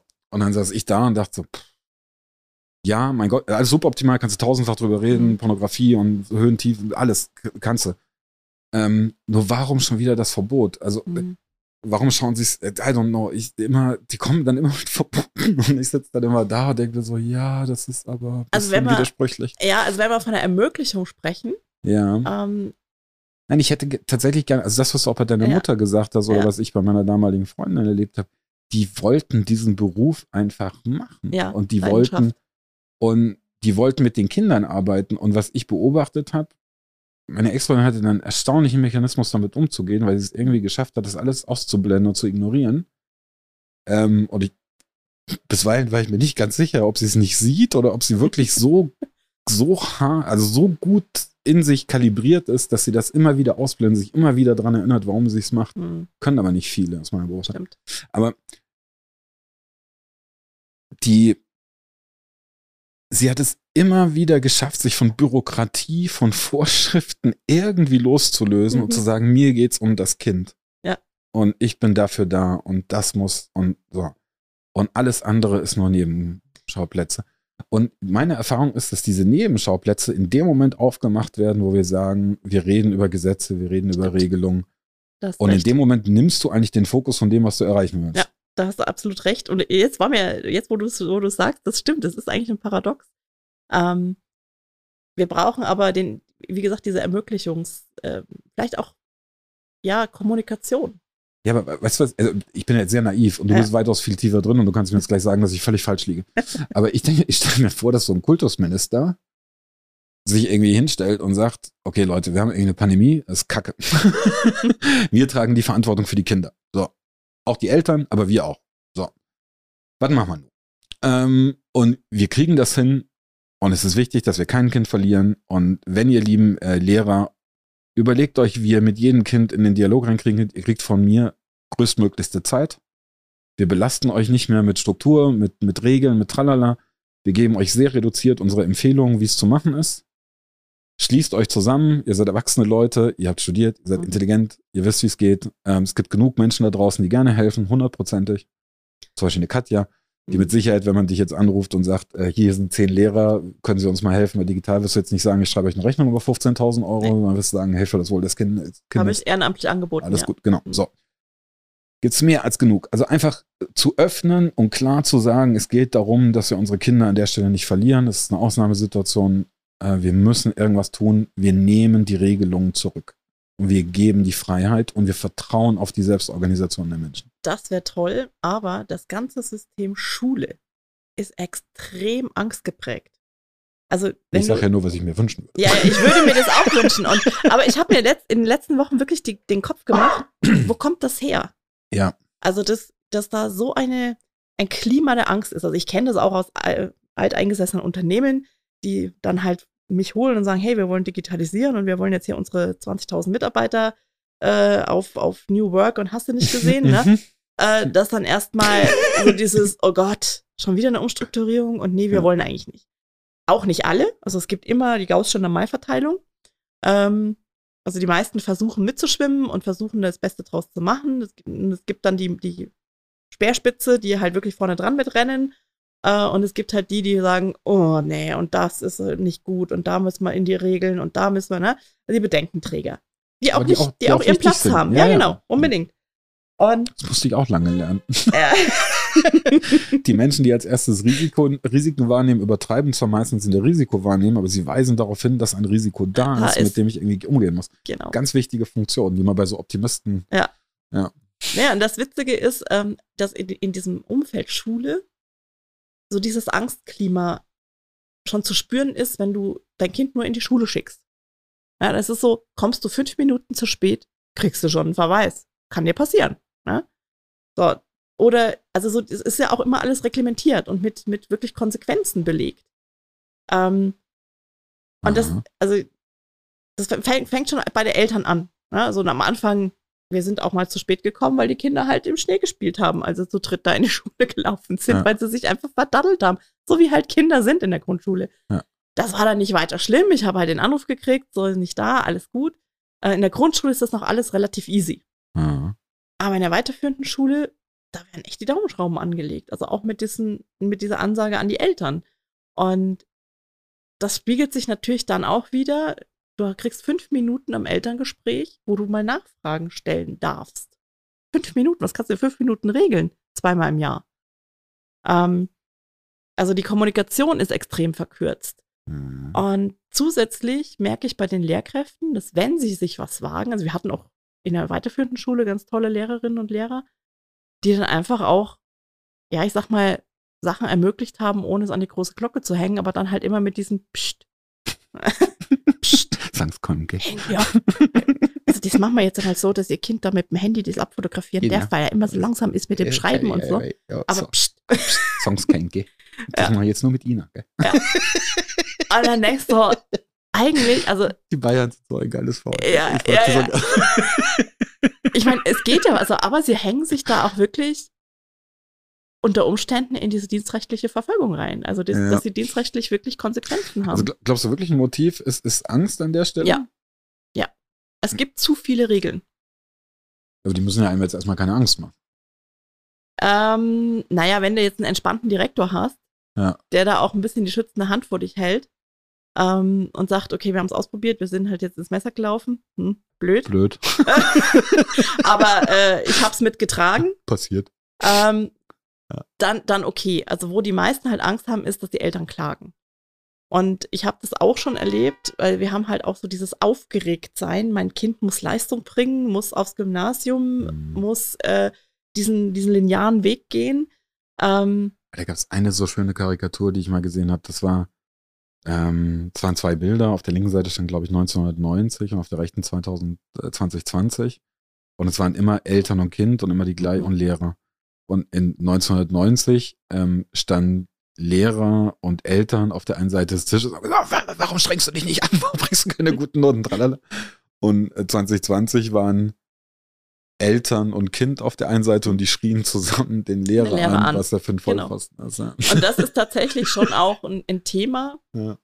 Ähm, das wurde mir auch gespiegelt, so wer jetzt alles mitschnabelt, wie Schule laufen sollte. Wo ich so denke, naja, aber da scheint es ein Kommunikationsbedürfnis zu geben dann lass uns doch an einen Tisch setzen und lasst doch auch mal konstruktiv, ergebnisoffen darüber streiten, wie Schule in der Zukunft ist. Genau, und das ist das, wo ich glaube, also das hab ich, ich habe das auch äh, beobachtet, weil ich auch, ähm, mein Gott, ich bin jetzt selber, ich habe keine Kinder, ähm, aber Freunde, die natürlich welche haben, die auch dann ähnliche Dinge berichten und wo ich dann äh, genau wieder das, was ich vorher meinte, wo ich es völlig faszinierend finde, äh, die, die sind, äh, die sind in Umfeld, die sind in Unternehmen, die sind bisweilen selbstständig, die sind ganz andere, andere, andere Bewusstsein mhm. und dann knallen die halt auf so ein Strukturding und dann erwarten die sie von diesem Strukturding, was sie selber in ihrer Welt kennen, mit, mhm. hey, lass mal verhandeln, lass mal mhm. gucken, wie wir das besser machen, lass mal multiperspektivisch an die Themen rangehen. Und jetzt hast du dann einen Lehrer, der eigentlich das kleinste oder das, äh, also der letzte in der Kette ist. Ja. Und den brüllen sie an und ich sitze immer da und ich so, was versprichst du dir davon? Mhm. Also glaubst du jetzt, dass der Hubermeier dort, der Mathelehrer aus äh, Freising, dass der jetzt morgen sagt, ich ändere jetzt das Bildungssystem oder wie ist dein Vorstand? Mhm. Und dann machen sie diesen Menschen das Leben zur Hölle ja. und mir denke, das ist nicht das Thema. Nee, das ist nicht das Thema. Also das habe ich auch immer betont, auch in diesem Post, dass ich die Lehrenden nicht angreife, sondern eher, eher ich, ich habe echt Mitleid mit denen. Ich würde nicht, möchte nur ungern in deren Haut stecken im Moment ähm, weil sie halt wirklich gegen alle Feuer kämpfen und äh, die Mittel, die sie haben, sind bescheiden und halt auch keine Rückendeckung haben. Vielleicht vom Direktor noch, aber nicht mal bei denen ist das, also nicht mal in jedem Kollegium ist das so, dass der Direktor da den, den sich vors Kollegium ja. schmeißt. Und ich glaube auch, also ich muss auch sagen, in der Retrospektive auch zu meinen eigenen Lehrern, die ich natürlich als Kind verflucht habe.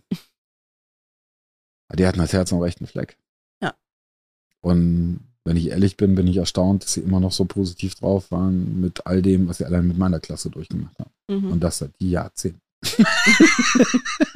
Wir werden ja nicht die erste Klasse und ja. nicht die letzte. Aber zurück, okay, verstanden.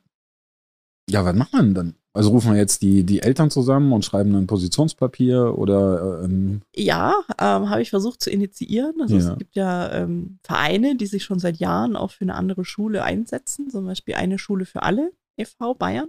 Ja.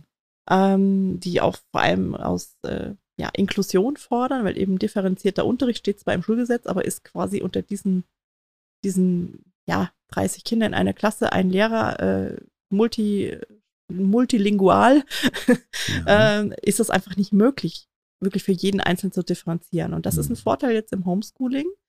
Ähm, und das macht eigentlich auch, zumindest in der Grundschule macht das die Lehrerin, dass sie Zusatzarbeitsmaterialien gibt. Also wer mehr machen möchte, mehr, mehr üben möchte, kann mehr machen. Sie berücksichtigt auch die, die gerne Sport machen, die gerne Kunst machen, hat auch selbst für die Fächer Aufgaben drin. Und das ist, das ist toll. Also halt mal ein Kunstwerk und dann können das alle, alle, die in eine Klasse gehen, sollen es ins Fenster hängen, dass man beim Spazierengehen das Kunstwerk sieht und so. Also okay. total süß eigentlich. Die hat sich richtig, richtig was überlegt. Und ähm, und das ist einfach so ein Punkt, wo ich denke, da, da sollten wir mehr ins Gespräch gehen und wir sollten auch mehr Respekt wieder von den Lehrkräften haben. Aber ich erwarte halt auch von diesem Schulsystem, dass sie mehr Respekt gegenüber den Eltern haben, dass wir durchaus schon auch wissen, was unseren Kindern gut tut und nicht gut tut. Na, ihr habt keine Ahnung.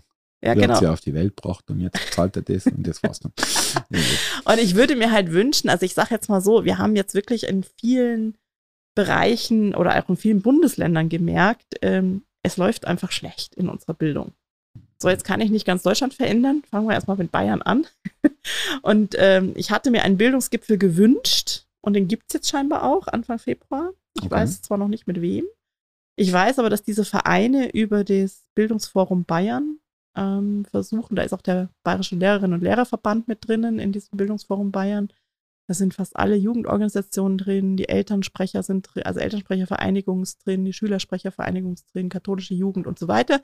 Also wirklich sehr, sehr mhm. namhafte Vereine, ähm, die wollen ein Vorschlagspapier machen ähm, und das dann auch dem Minister vorstellen. Und der, man ist auch regelmäßig mit diesem Bildungsausschuss in Kontakt, aber bisher war es immer so, dass diese Vorschläge, die aus diesem doch breit aufgestellten Forum kommen, an der CSU-Mehrheit im Parlament gescheitert sind. Und das Spiel spielen wir seit Jahren und das ist halt auch müßig. Und ähm, man hat halt das Gefühl, wir werden nicht gehört. Und dieses Wir mhm. werden nicht gehört und nicht gesehen haben Lehrende ganz massiv. Die, die werden auch nicht gesehen und was sie für Arbeit machen. Und die Eltern, ähm, von denen wird einfach immer nur erwartet. Und äh, das ist so ein Punkt, wo wir, glaube ich, alle an einen Tisch uns setzen müssen und wirklich ergebnisoffen diskutieren müssen. wie soll Schule in der Zukunft sein und was wollen wir eigentlich für ein Menschenbild? Da sprichst du was sehr, sehr Wahres aus, was in der Tat jetzt nicht nur auf den Bildungsbereich ist und was mir sehr sauer aufstößt. Ähm ja, ich habe es jetzt schon ein paar Mal hier gesagt, das ist für die, die es äh, zuhören, das ist ein bisschen redundant, aber ich würde dennoch nochmal, ähm, wir wissen alle nicht, was wir hier eigentlich tun. Also wir wissen nicht, warum es uns gibt. Also das Universum als mhm. solches, kein blassen Schimmer, da Philosophen denken, Physiker, alle möglichen denken drüber nach und alle kommen so um so ein hm, Best Guess. Äh, aber den Urgrund kennt keiner. So. Und dann springen wir jetzt hier rum auf irgendein so Fleckchen Staub, das durch einen unfassbar lebensunwirklichen Raum saust, um irgendwie einen brennenden Feuerball äh, mit einer Geschwindigkeit, also Bewegung der Erde, allein die Geschwindigkeit. So, jetzt sitzen wir auf diesem kleinen Ding was ich so schon, wenn man sich kurz nochmal verinnerlicht, schon echt beeindruckend ist. Und dann sitzen wir da und sind irgendwie acht Milliarden von diesem komischen Ding geworden, was irgendwie diese Welt verändert, so Terraforming und tralala. Und dann haben wir den ganzen Tag nichts Besseres zu tun, als uns gegenseitig auf den Keks zu gehen. Mhm. Ja, ähm, wo ich dann einfach da sitze und denke, okay, gut, ich bin übergewichtig, ich bin Kettenraucher, vermutlich so meine Lebenserwartung liegt so ungefähr bei 72, schätze ich mal so. Irgend sowas roundabout. Wäre schade. Ja. Weil es so lange ist? Oder? Nein, nein, nein, nein. Also 72 ist kein Alter, wenn man halt so Prognosen hört bis 120 und so, ist 72 ja, ich, schon. Ich, ich, baue immer noch drauf, dass äh, äh über den, äh, über diese ganzen 3D-Druck und 4D-Druckverfahren äh, ich irgendwann sagen kann, ich bräuchte eine neue Lunge, bitte. So, äh, aber anderes Thema. Okay, wie auch immer. Also ich, ähm, ich habe noch irgendwie 30 bis 40, 50 Jahre vor mir, von denen ich produktiv, ja, 30, sagen wir mal. Ich gehe davon aus, dass ich arbeite, bis ich umfalle. Also das ist halt irgendwann einfach nicht, weil ich muss, sondern weil ich Spaß dran habe. So. Und jetzt muss ich mich den ganzen Tag aufregen und ich stelle fest, dass wir irgendwie so ein Menschenbild haben, wo es um Regeln, um Strukturen, um Prozesse geht, wo ich mich frage, was soll das? Also wir haben diese wundervolle Rahmenbedingung, wir machen das, was wir damit machen, ist, wir versuchen es in dauernd immer weiter einzuschränken, einzuschränken, einzuschränken und wundern uns, dass es dann explodiert, weil Menschen da ausbrechen wollen. Wäre es nicht einfach klüger, wenn wir uns mal wieder einen Schritt zurücknehmen und sagen, die Verwaltung, die wir uns geben, dient dazu, die Freiräume zu erhalten und sie nicht einzuschränken? Da wäre so ein großer Schritt getan, also in Bildung, in Wirtschaft, in vielen, vielen anderen Bereichen. Aber gerade, oh, er sagte immer, das sind die Deutschen, äh, Freunde von mir, die im Ausland wohnen, die auf unsere Reaktion auf den Lockdown gucken, die sagen, wir sind Anarchisten. Also sie dachten immer, die Deutschen wären so regelkonform, aber nee. da ist sogar bisweilen Süd, also Südafrika sind sie disziplinierter, mhm. in Indien ja. äh, bisweilen als wir hier. Also wenn man sagt, die deutsche Regeltreue, mhm. ja, ähm, keine Ahnung von dir reden. Aber wie auch immer. Aber sobald es um sowas geht, kommt immer, und da hatte ich großartiges Erlebnis neulich an der Tankstelle. Hm, wie beschreibe ich das? Es ist eine sehr kleine Tankstelle, hat zwei, hat eine in der Mitte Zapfsäulen, rechts und links kannst du mit dem Auto parken. Mhm. Ist ganz wenig Platz, dass weitere Autos durchfahren. Es gibt eine große Einfahrt, es gibt eine große Ausfahrt. Die sind nicht beschildert mit Einbahnstraßenschildern, du kannst die Ausfahrt als Einfahrt nutzen und umgekehrt. So. Ich bin mit meinem Auto kurz hingefahren, dachte, ich will nur kurz was zu trinken holen. Hab mit meinem Auto da so geparkt. Man kam rechts noch dran vorbei, aber nicht entspannt. Dafür war auf der linken Seite genug Platz und die Ausfahrt war ja da, oder die Einfahrt, die man auch als Ausfahrt nutzen konnte. Stand ich in der Schlange, in der Tankstelle waren irgendwie acht Leute, dauerte alles eine Weile, kommt eine Dame rein, zieht mich raus und sagt, können Sie Ihr Auto parken, ich komme nicht vorbei. Ich so, ja gut, jetzt warten Sie halt noch zwei Minuten, ich bin als Übernächstes mhm. dran zahl geschwind und dann, nee, jetzt. Und ich so, wie jetzt?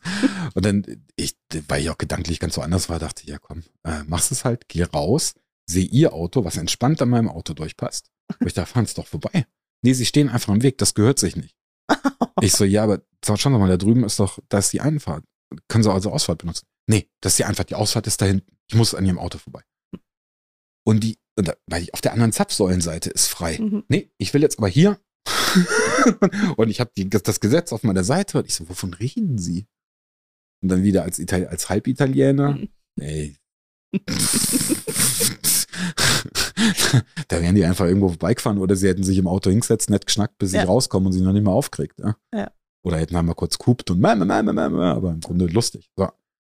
Aber da sitze ich ja mal da und denke mir, meine Fresse. Das war für mich mhm. so ein Beispiel, wo ich dachte, warum? Ja. Also warum musst du jetzt zu mir kommen, mich da durcheinander bringen, wo du mehr als genug Optionen gehabt hättest. Aber du mhm. siehst die nicht oder willst sie nicht sehen oder willst jetzt unbedingt recht. Und das ist so, was mich an diesem Deutschsein bisweilen so aufregt. Mhm.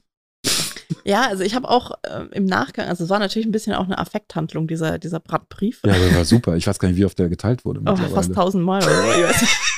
Das war echt irre. So eine Reichweite hatte ich noch nie. nee, und die, ähm, also ich habe dann halt im Nachgang auch so überlegt, wäre es nicht eine Etage tiefer geflogen, besser ge gewesen. Weiß ich nicht. Ähm, ich muss sagen, also ich habe einen sehr guten Draht zu unserem Landrat, der hat ja auch dann gleich mit diesen Servern reagiert. Ähm, das läuft eigentlich auf kommunaler Ebene, also so in unserem kleinen Dachau läuft das eigentlich recht, recht persönlich und das ist auch gut so. Ja. Also wir haben auch schon anderen Themen, also in der Flüchtlingskrise zum Beispiel, wirklich auf kurzen Wegen gute Lösungen gefunden. Ähm, und da, da will, habe ich nicht den Eindruck, dass der eine dem anderen was, was auswischen will. Ja. Auch weder politisch, auf politischer Ebene, ähm, noch jetzt so, wenn der Bürger da irgendwie den Leuten auf den Sack geht, das wird sich alles angehört und man versucht eine Lösung zu finden. Ja. Und ich glaube, ich hatte, als der Piazzolo dran kam, weil er eben das erste Mal nicht CSUler war, weil wir ja Hattest mit diesem Verein, ja, ich hatte Erwartungen. Und die wurden so Ach, massiv enttäuscht. ja, vielleicht Hoffnung ist besser formuliert. Naja, du, wir haben ja mit diesem Bildungsforum Bayern Jahre, Jahre Petitionen geschrieben und sind wie gegen Gummiwände gelaufen. Also ganz, ganz wenige sind durchgegangen. Ja. Und, ähm, und wenn man halt bedenkt, dass da wirklich alle an einem Tisch sitzen, die, die relevant sind in diesem System Schule, dann ist das echt frustrierend. Und äh, wenn wir Glück hatten, hat dann die CSU ein Dreivierteljahr später den Antrag selber gestellt und dann ist er durchgegangen. Aber ah. äh, wo ich dann halt auch sagen muss, Mensch Leute, es geht hier um die Zukunft der Kinder. Das, das kann man nicht als, als politischen Spielball eigentlich nutzen. Ich weiß aber, dass die Bildung immer genutzt wird in jedem Wahlkampf. Und ähm, das ist so ein Punkt gewesen, wo ich dann im, unterm Strich doch gesagt habe, doch, es war richtig. Ich habe allerdings bis heute keine Antwort. Das war ganz fast, also eine Sache, und das äh, mag jetzt äh, im ersten Moment vielleicht ein bisschen extrem klingen von der Aussage. Ähm, mir ist die Zukunft der Kinder relativ egal. Mir ist die Gegenwart wichtig. Und ich, also ich, ich finde immer diese, äh, oftmals, äh, ja, aber unsere Kinder und ich sitze jetzt, gut, allgemein als Kinderloser fühle ich mich jetzt nicht sonderlich betroffen, aber ähm, ich sitze dann immer da und denke so, was bringt immer diese Zukunft? Denke, wir müssen doch dafür gucken, dass es uns heute allen gut geht und wir das gerecht so gestalten, dass wir, also, also warum immer dieses, Zukunft ist nicht da. Die, die, ja, ja, klar, du musst im Jetzt agieren. Das ja, und du musst, und du musst den Anspruch haben, dass es für alle gilt. Ja. Und du musst den Anspruch haben, dass es, was auch immer das bedeuten mag, menschgerecht ist. Ja. Hm. Und deswegen sitze ich immer da und denke, jeder Jahrgang, also sei es jetzt in der Schule oder auch im, im menschlichen, also jeder, jeder, auch jeder Arbeitnehmer, der in so einem Korsett drin ist, äh, wo, er, wo er krank wird oder mhm. Sich, sich selber nicht mehr entfalten kann, ist einer zu viel. Das ist aber nicht morgen, das ist heute. Ja. Und das ist so ein Mindset, weil ich beobachte immer, wenn man sagt für die Zukunft, dann ist das halt woanders. Ja, dann ist es erstmal weg von einem selbst. und das ist halt, und das ist auch noch die Kinder und dann auch noch von anderen. Hm. äh, ja, so, so. Sehe schon, dein Commitment habe ich nicht. doch, doch. Doch, da geht's, doch, hast du voll. Aber da geht es mir nur um die Formulierung. Wo ich mir denke, hm. ist äh, blöd formuliert, also wenn ich jetzt rein, wenn ich jetzt sehr eingeschränkt, rein materialistisch und rein egoistisch argumentiere, ich bin irgendwann weg vom Fenster. Äh, mhm. Was interessiert's mich, wie es dann den anderen geht, ja? wenn ich sehr sehr mhm. reduziert mhm. denke. Ja, das haben ja aber die Generation vor uns gemacht mit dem Resultat, dass wir jetzt kurz vorm Klimakollaps stehen. Und der ist wissenschaftlich belegt. Ja. Ähm, ich bin dann aber, aber, auch kein Panikmacher, ist auch klar. Ne? Wir nein, müssen es hier das, und jetzt gestalten. Nein, nein, aber das, das, ist nicht das Argument, was ich meine. Also ja, wir haben gelernt, dass das so nicht funktioniert. Mhm. Also es funktioniert nicht zu sagen, es ist unsere Generation, wir haben nur Spaß und Scheiß drauf, was die anderen machen. Und die müssen es dann irgendwann ausbaden. Das wäre nicht solidarisch und das wäre auch nicht generationsgerecht. Mhm. Ähm, nur daraus abzuleiten, das Argument muss sein, ähm, da, oder das Argument ist, äh, wir müssen heute was tun, weil Zukunft funktioniert auch nicht. Wir müssen heute was tun, weil Gegenwart. Mhm. Und ähm, ja, wenn ich, wenn ich die Sachen, äh, auch gestern drüber geredet, wenn ich die, die Anzahl an, an Suiziden, an Depressionen, mhm. Burnouts und alles sehe, denke ich mir, was bringt mir die Zukunft? Wir müssen mhm. heute und dringend. Ja, und dringend, definitiv. Und das Witzige ist aus meiner Sicht, das wäre so einfach, wenn man sich einfach mal wieder als Menschen begegnet. Haben wir auch gestern oder vorgestern länger drüber geredet. Äh, also ja, das sind, also, irgendwie sind, wir vergessen mal, dann sagt man immer, das ist der Herr, äh, das ist die Frau Bundeskanzlerin, das ist der Herr Minister, das ist Plan, ich sitze mal da. Also prinzipiell ist es erstmal die Angela und der Markus. So. Und die stehen wahrscheinlich auch jeden Morgen erstmal da und denken, pff, wie mache ich das denn jetzt heute? und dann schlagen sie die Zeitung auf und denken, ah, werde wieder angeschrieben. ähm, Ja. Und dann machen sie die E-Mails auf und denken, ah, da schreibt wieder der Parteifreund aus Hintertupfing. Äh, so, und die kommen, die haben, also dass sie das überhaupt gemanagt kriegen, erstaunt mich jedes Mal wieder. So, dann haben sie da irgendwie einen Beamtenapparat, der findet sie irgendwie gut oder blöd, blockiert sie oder arbeitet mit ihnen oder so, was auch immer. Also diese ganze mikropolitische. Und dann sitze ich wieder da und denke mir, würde es einfach nicht mal helfen, wenn wir uns daran erinnern, dass das die Angela und der Markus sind und wir haben ihnen jetzt die Aufgabe übertragen, bitte guckt, dass das hier funktioniert. Und wir schreien euch mal nicht an, sondern wir sagen, hey, Wissen ist eine schwierige Rolle, würden gern helfen, wie wär's damit? Ja, also konstruktive Vorschläge, logisch. Die Frage ist halt, Hat der Mindset, weißt ja, ja, aber wird, werden die aufgenommen? Das ist so dieses, ähm, Ich also- glaube ich glaub in dem Moment nicht, wo wir sie genau mit der Rolle ansprechen. mh, Weil dann hängst du in dieser ähm, also sie verweisen halt die Verantwortung oft von sich. Und das ist so ein Thema. Und da kommt wieder die Angst ins Spiel. Ich kann das gerade ganz, äh, mir fehlen gerade etwas die Worte, ich versuche mich mal anzunähern, Mhm. was ich meine. Ähm, wenn jemand jetzt zu mir kommt und sagt, Chef, folgendes läuft falsch. Dann bin ich angesprochen als Chef, das ist eine Rolle. Ich denke automatisch in gewissen Mustern und gegebenenfalls bin ich erstmal ablehnend. Weil ich mir denke, wenn du mir auf die Tour Tollste. kommst, nee, gar nicht das, sondern das hat so einen offiziellen Charakter. Also du Mhm. merkst das auch bisweilen, ähm, wenn du mit einem mit einem Mandant oder mit dem Dienstleister, wenn du merkst, es ist ein Bruch drin, kommt automatisch die juristische Ebene auf einmal, die Mhm. vorher nicht da war. Und dann heißt es auch immer, ja, aber laut Paragraph so und so bist Mhm. du dazu verpflichtet, bla bla. Und denkst du, Mhm. ah, das haben wir. Und in dem Moment ist das Kind eigentlich im Boden gefallen, weil Ja. dann kommen die Juristen, dann wird's teuer und dann geht's hin und her. Mhm. Und dann versuchst du immer, zumindest ich, versuchst dann immer wieder von der Ebene Mhm. runterzuziehen und zu sagen, jetzt mal Obacht, wir beide verstehen uns, wir mögen uns, Mhm. hier ist was schiefgelaufen, wie kriegen wir es gelöst? Und das, diese, das ist das, was ich meine. Also wenn ich, wenn wir dahin, und ich krieg's schlecht ausgedrückt, wenn wir auf dieser offiziellen und, und Strukturebene argumentieren, haben wir die Widerstände. Wenn wir gucken, Beziehungsebene. ja, wenn wir versuchen zu sagen, hey, aber wir als Menschen sollten wir nicht ein Interesse dran haben, lieber Markus. Mhm. Wie heißt der Piazzono mit Vornamen? Ich weiß es nicht. Äh, gut, Michael? Meinetwegen. Lieber Michael, äh, sag mal, wollen wir nicht mal uns drüber unterhalten, wie wir das hier organisieren? Wäre es nicht klug? Aber das funktioniert natürlich Mhm. nicht, weil wir so in diesen ganzen, äh, ganzen, ganzen es funktioniert schon, aber wir sind da gerade noch. Wir sind leider noch nicht da. Wobei, also ich sag mal, als er gestern in der Pressekonferenz angekündigt hat, dass es diesen Bildungsgipfel geben wird, hatte ich ja schon Hoffnung, aber er hat im selben Atemzug von Noten und Prüfungen und hast du nicht gesehen geredet, wo du dann so denkst, oh Mann, lass halt fünfmal Gras sein. Wenigstens diese drei Wochen, ja. Ja. Natürlich wollen die, die Absolventen jetzt wissen, wie es weitergeht, aber ähm, und hat er immer gesagt, in Absprache mit den Eltern, ich habe ganz, ganz äh, interessante, also zwei Jugendliche haben sich bei mir gemeldet, die gesagt haben, uns fragt eigentlich keiner. Nee, wozu auch? Und das finde ich fatal, weil die wollen nämlich eigentlich gar nicht in die Schule, die kommen zu Hause ganz gut klar. Ja. Nicht, weil sie eben hier als Penäler keinen Bock haben, sondern weil sie äh, sagen, ich habe auch Angst, mich zu infizieren oder dann das nach Hause zu tragen und mein Vater ist Risikopatient und das macht was mit den Jugendlichen und das kann ich auch nachvollziehen. Wir hatten dieselbe Problematik. Ja. Mein Mann ist Risikopatient, Okay. ähm, mein Sohn eigentlich auch. Und sie mussten ja in die Schule und hockten da mit 30 Kindern in der Klasse Ja. ohne Abstand äh, mit einem Spalt Fenster auf, wo dann der Sohn kam und sagte, du, ich mag den Papa nicht anstecken. Wenn, wenn er das dann von mir hat und der stirbt, dann bin ich schuld. ja. Na, was bürdet man dem Kind da auf, ne? Ich hatte die Diskussion auch mit meiner Mama an Weihnachten. Sie wollte unbedingt, dass ich komme. Hm. Sie ist 83. Hm. Ich habe ihr gesagt, Mama, sie hat gesagt, komm Weihnachten.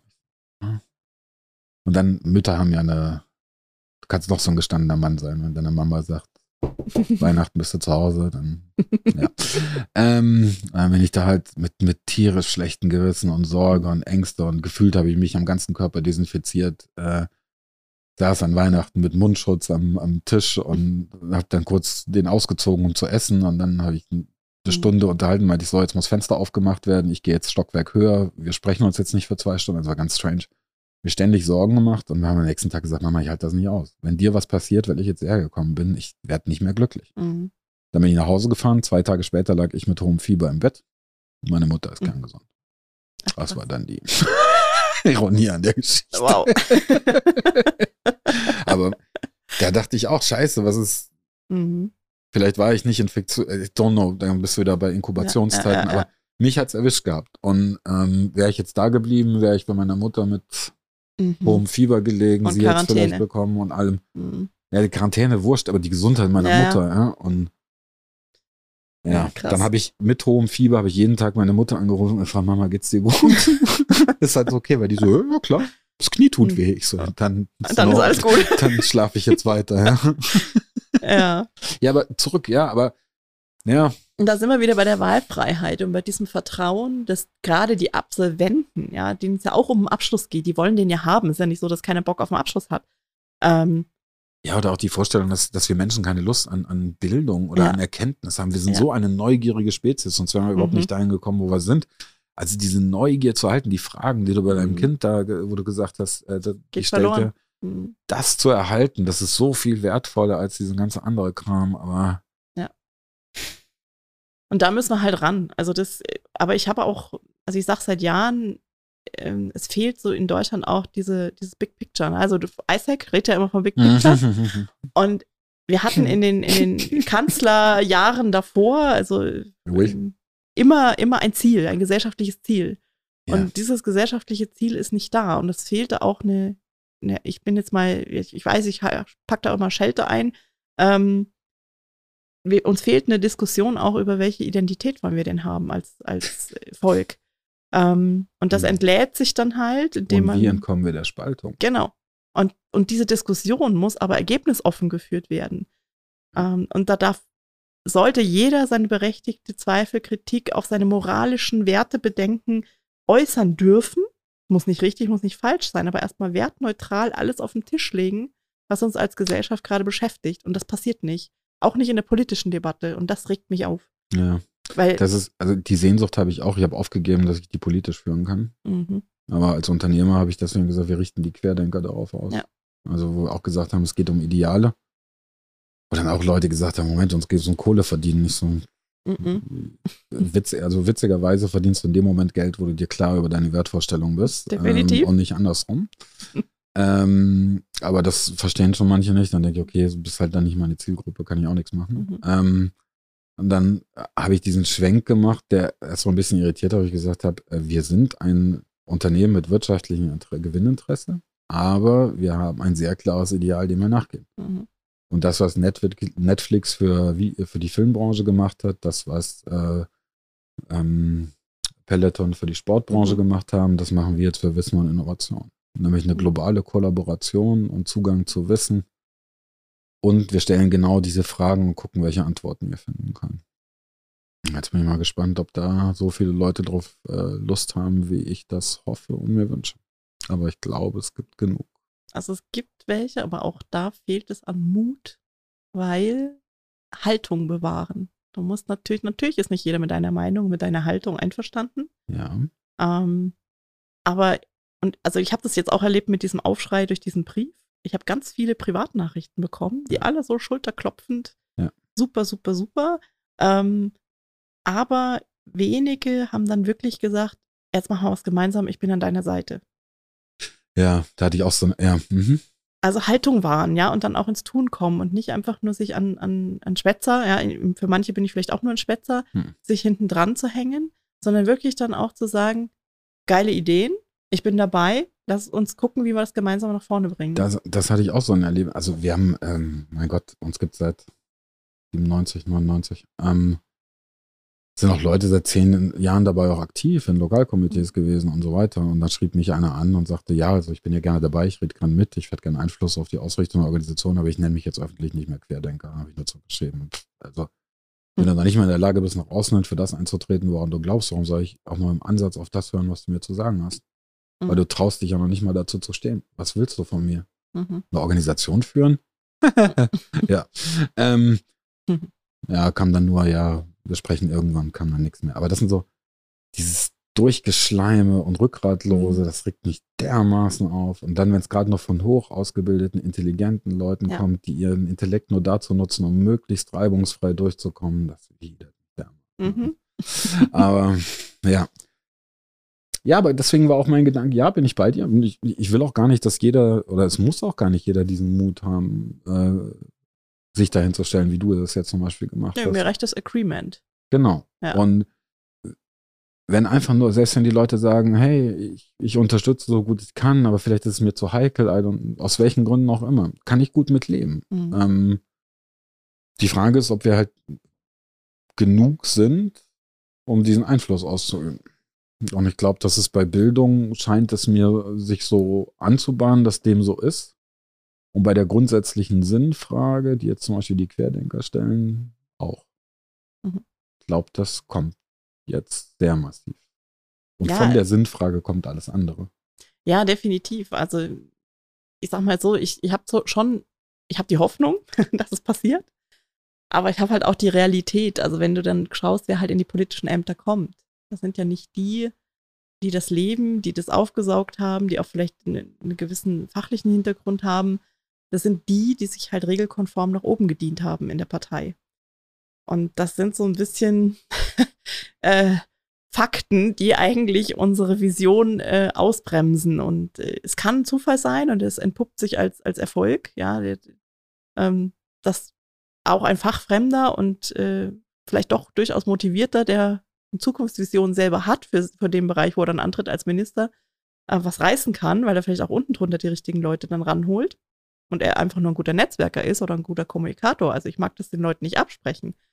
Ähm, aber es muss ihnen dann bewusst sein, ne, dass ich, wenn ich selber nicht kann oder wenig Ahnung habe, dann muss ich mir halt die richtigen Leute ranholen. Und das erlaubt halt unser Beamtenstaatsapparat dann nicht, ne?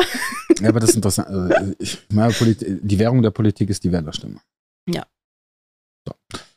Ähm, das heißt, willst du die Politik bewegen, musst du diese Währung entziehen. Mhm. Und die zu entziehen heißt, die Zustimmung zu entziehen. Mhm. Wenn das genug Leute machen, wird die Bedrohung wahrgenommen und da man sich selbst erhalten möchte in seiner Position, wird dann darauf eingegangen. Insofern müssen wir einfach nur genug Leute finden, die sagen, hey, wir glauben, in der Bildung sollte sich was tun. Und da muss irgendwie eine Bewegung und es müssen einzelne Initiativen, so wie du sie jetzt treibst, und vielleicht marktwirtschaftliche Lösungen im Rahmen dessen, was gesetzlich gestattet ist. Ähm, da kann man bestimmt was drehen. Ja, also ich meine, es tut sich ja schon langsam was. Es ist ja nicht so, dass jetzt äh, der Brief raus ist und dann Stillstand war. Also ich Mhm. habe die ganze Woche gut zu tun gehabt mit Interviews und Anfragen auch von den Vereinen. Und ähm, von daher äh, klar, bin ich schon optimistisch. Ähm, ein bisschen, ein bisschen desillusioniert wurde ich, als die Frage kam, willst du wirklich den Rücktritt? Weil wir haben ja keinen Ersatzmann, keinen Ja. adäquaten oder Ersatzfrau. Finden wir schon. Da habe ich dann auch gedacht, also es wird ja in dieser Partei, die die Mehrheiten jetzt hier irgendwo bewegt hat bei der letzten Wahl, äh, mehr Ja. als eine Person geben, weil was Franz, machen? hast Zeit? Magst? Ja gut, die Struktur der Freien Wähler bewegt sich eher in der Landwirtschaft als im Bildungsbereich. und, äh, und natürlich ist die Gefahr, dass sie das dann, das Ressort, wenn sie es halt richtig verkacken, wieder an die CSU verlieren. Ähm, Ja. Ja, Also- aber da würdest du schon jemand finden. ja, von daher denke ich halt, es ist auch im Interesse der Freien Wähler, da jetzt zu punkten. Also wer, Mhm. sie könnten echt schlau agieren. Deswegen hatte ich ja auch so Hoffnung, als er dran kam und sagt, Ja. die können damit jetzt richtig ein, eine, eine Duftmarke setzen, ne? Aber dann haben sie halt leider einen Ver Verwalter geholt, ne? Hm. Ja, schauen wir mal, wo die Reise hingeht. Wenn ich richtig verstanden habe, wirst du gleich schon wieder abgeholt, weil du noch einen Termin hast. Ja, schade, hat noch keiner weitergeredet, aber Ja. vielleicht können wir es zeitnah wiederholen, auch gerade mit deinem Update. Gerne, gerne. Ähm, habe mich tierisch gefreut, auch dass so nach 20 Jahren, das finde ich immer das Faszinierende, wenn man mal mit Menschen auf einer Wellenlänge war, egal wie sie sich entwickeln, sie ist doch wieder. Hat mich auch gefreut und war ganz, ganz cool, da anzuknüpfen, wo wir aufgehört haben. Ja. Ne? In der Tat. Dann vielen, vielen Dank. Dankeschön. Und ich bin gespannt, wie es weitergeht. Ich freue mich auf die Facebook-Updates.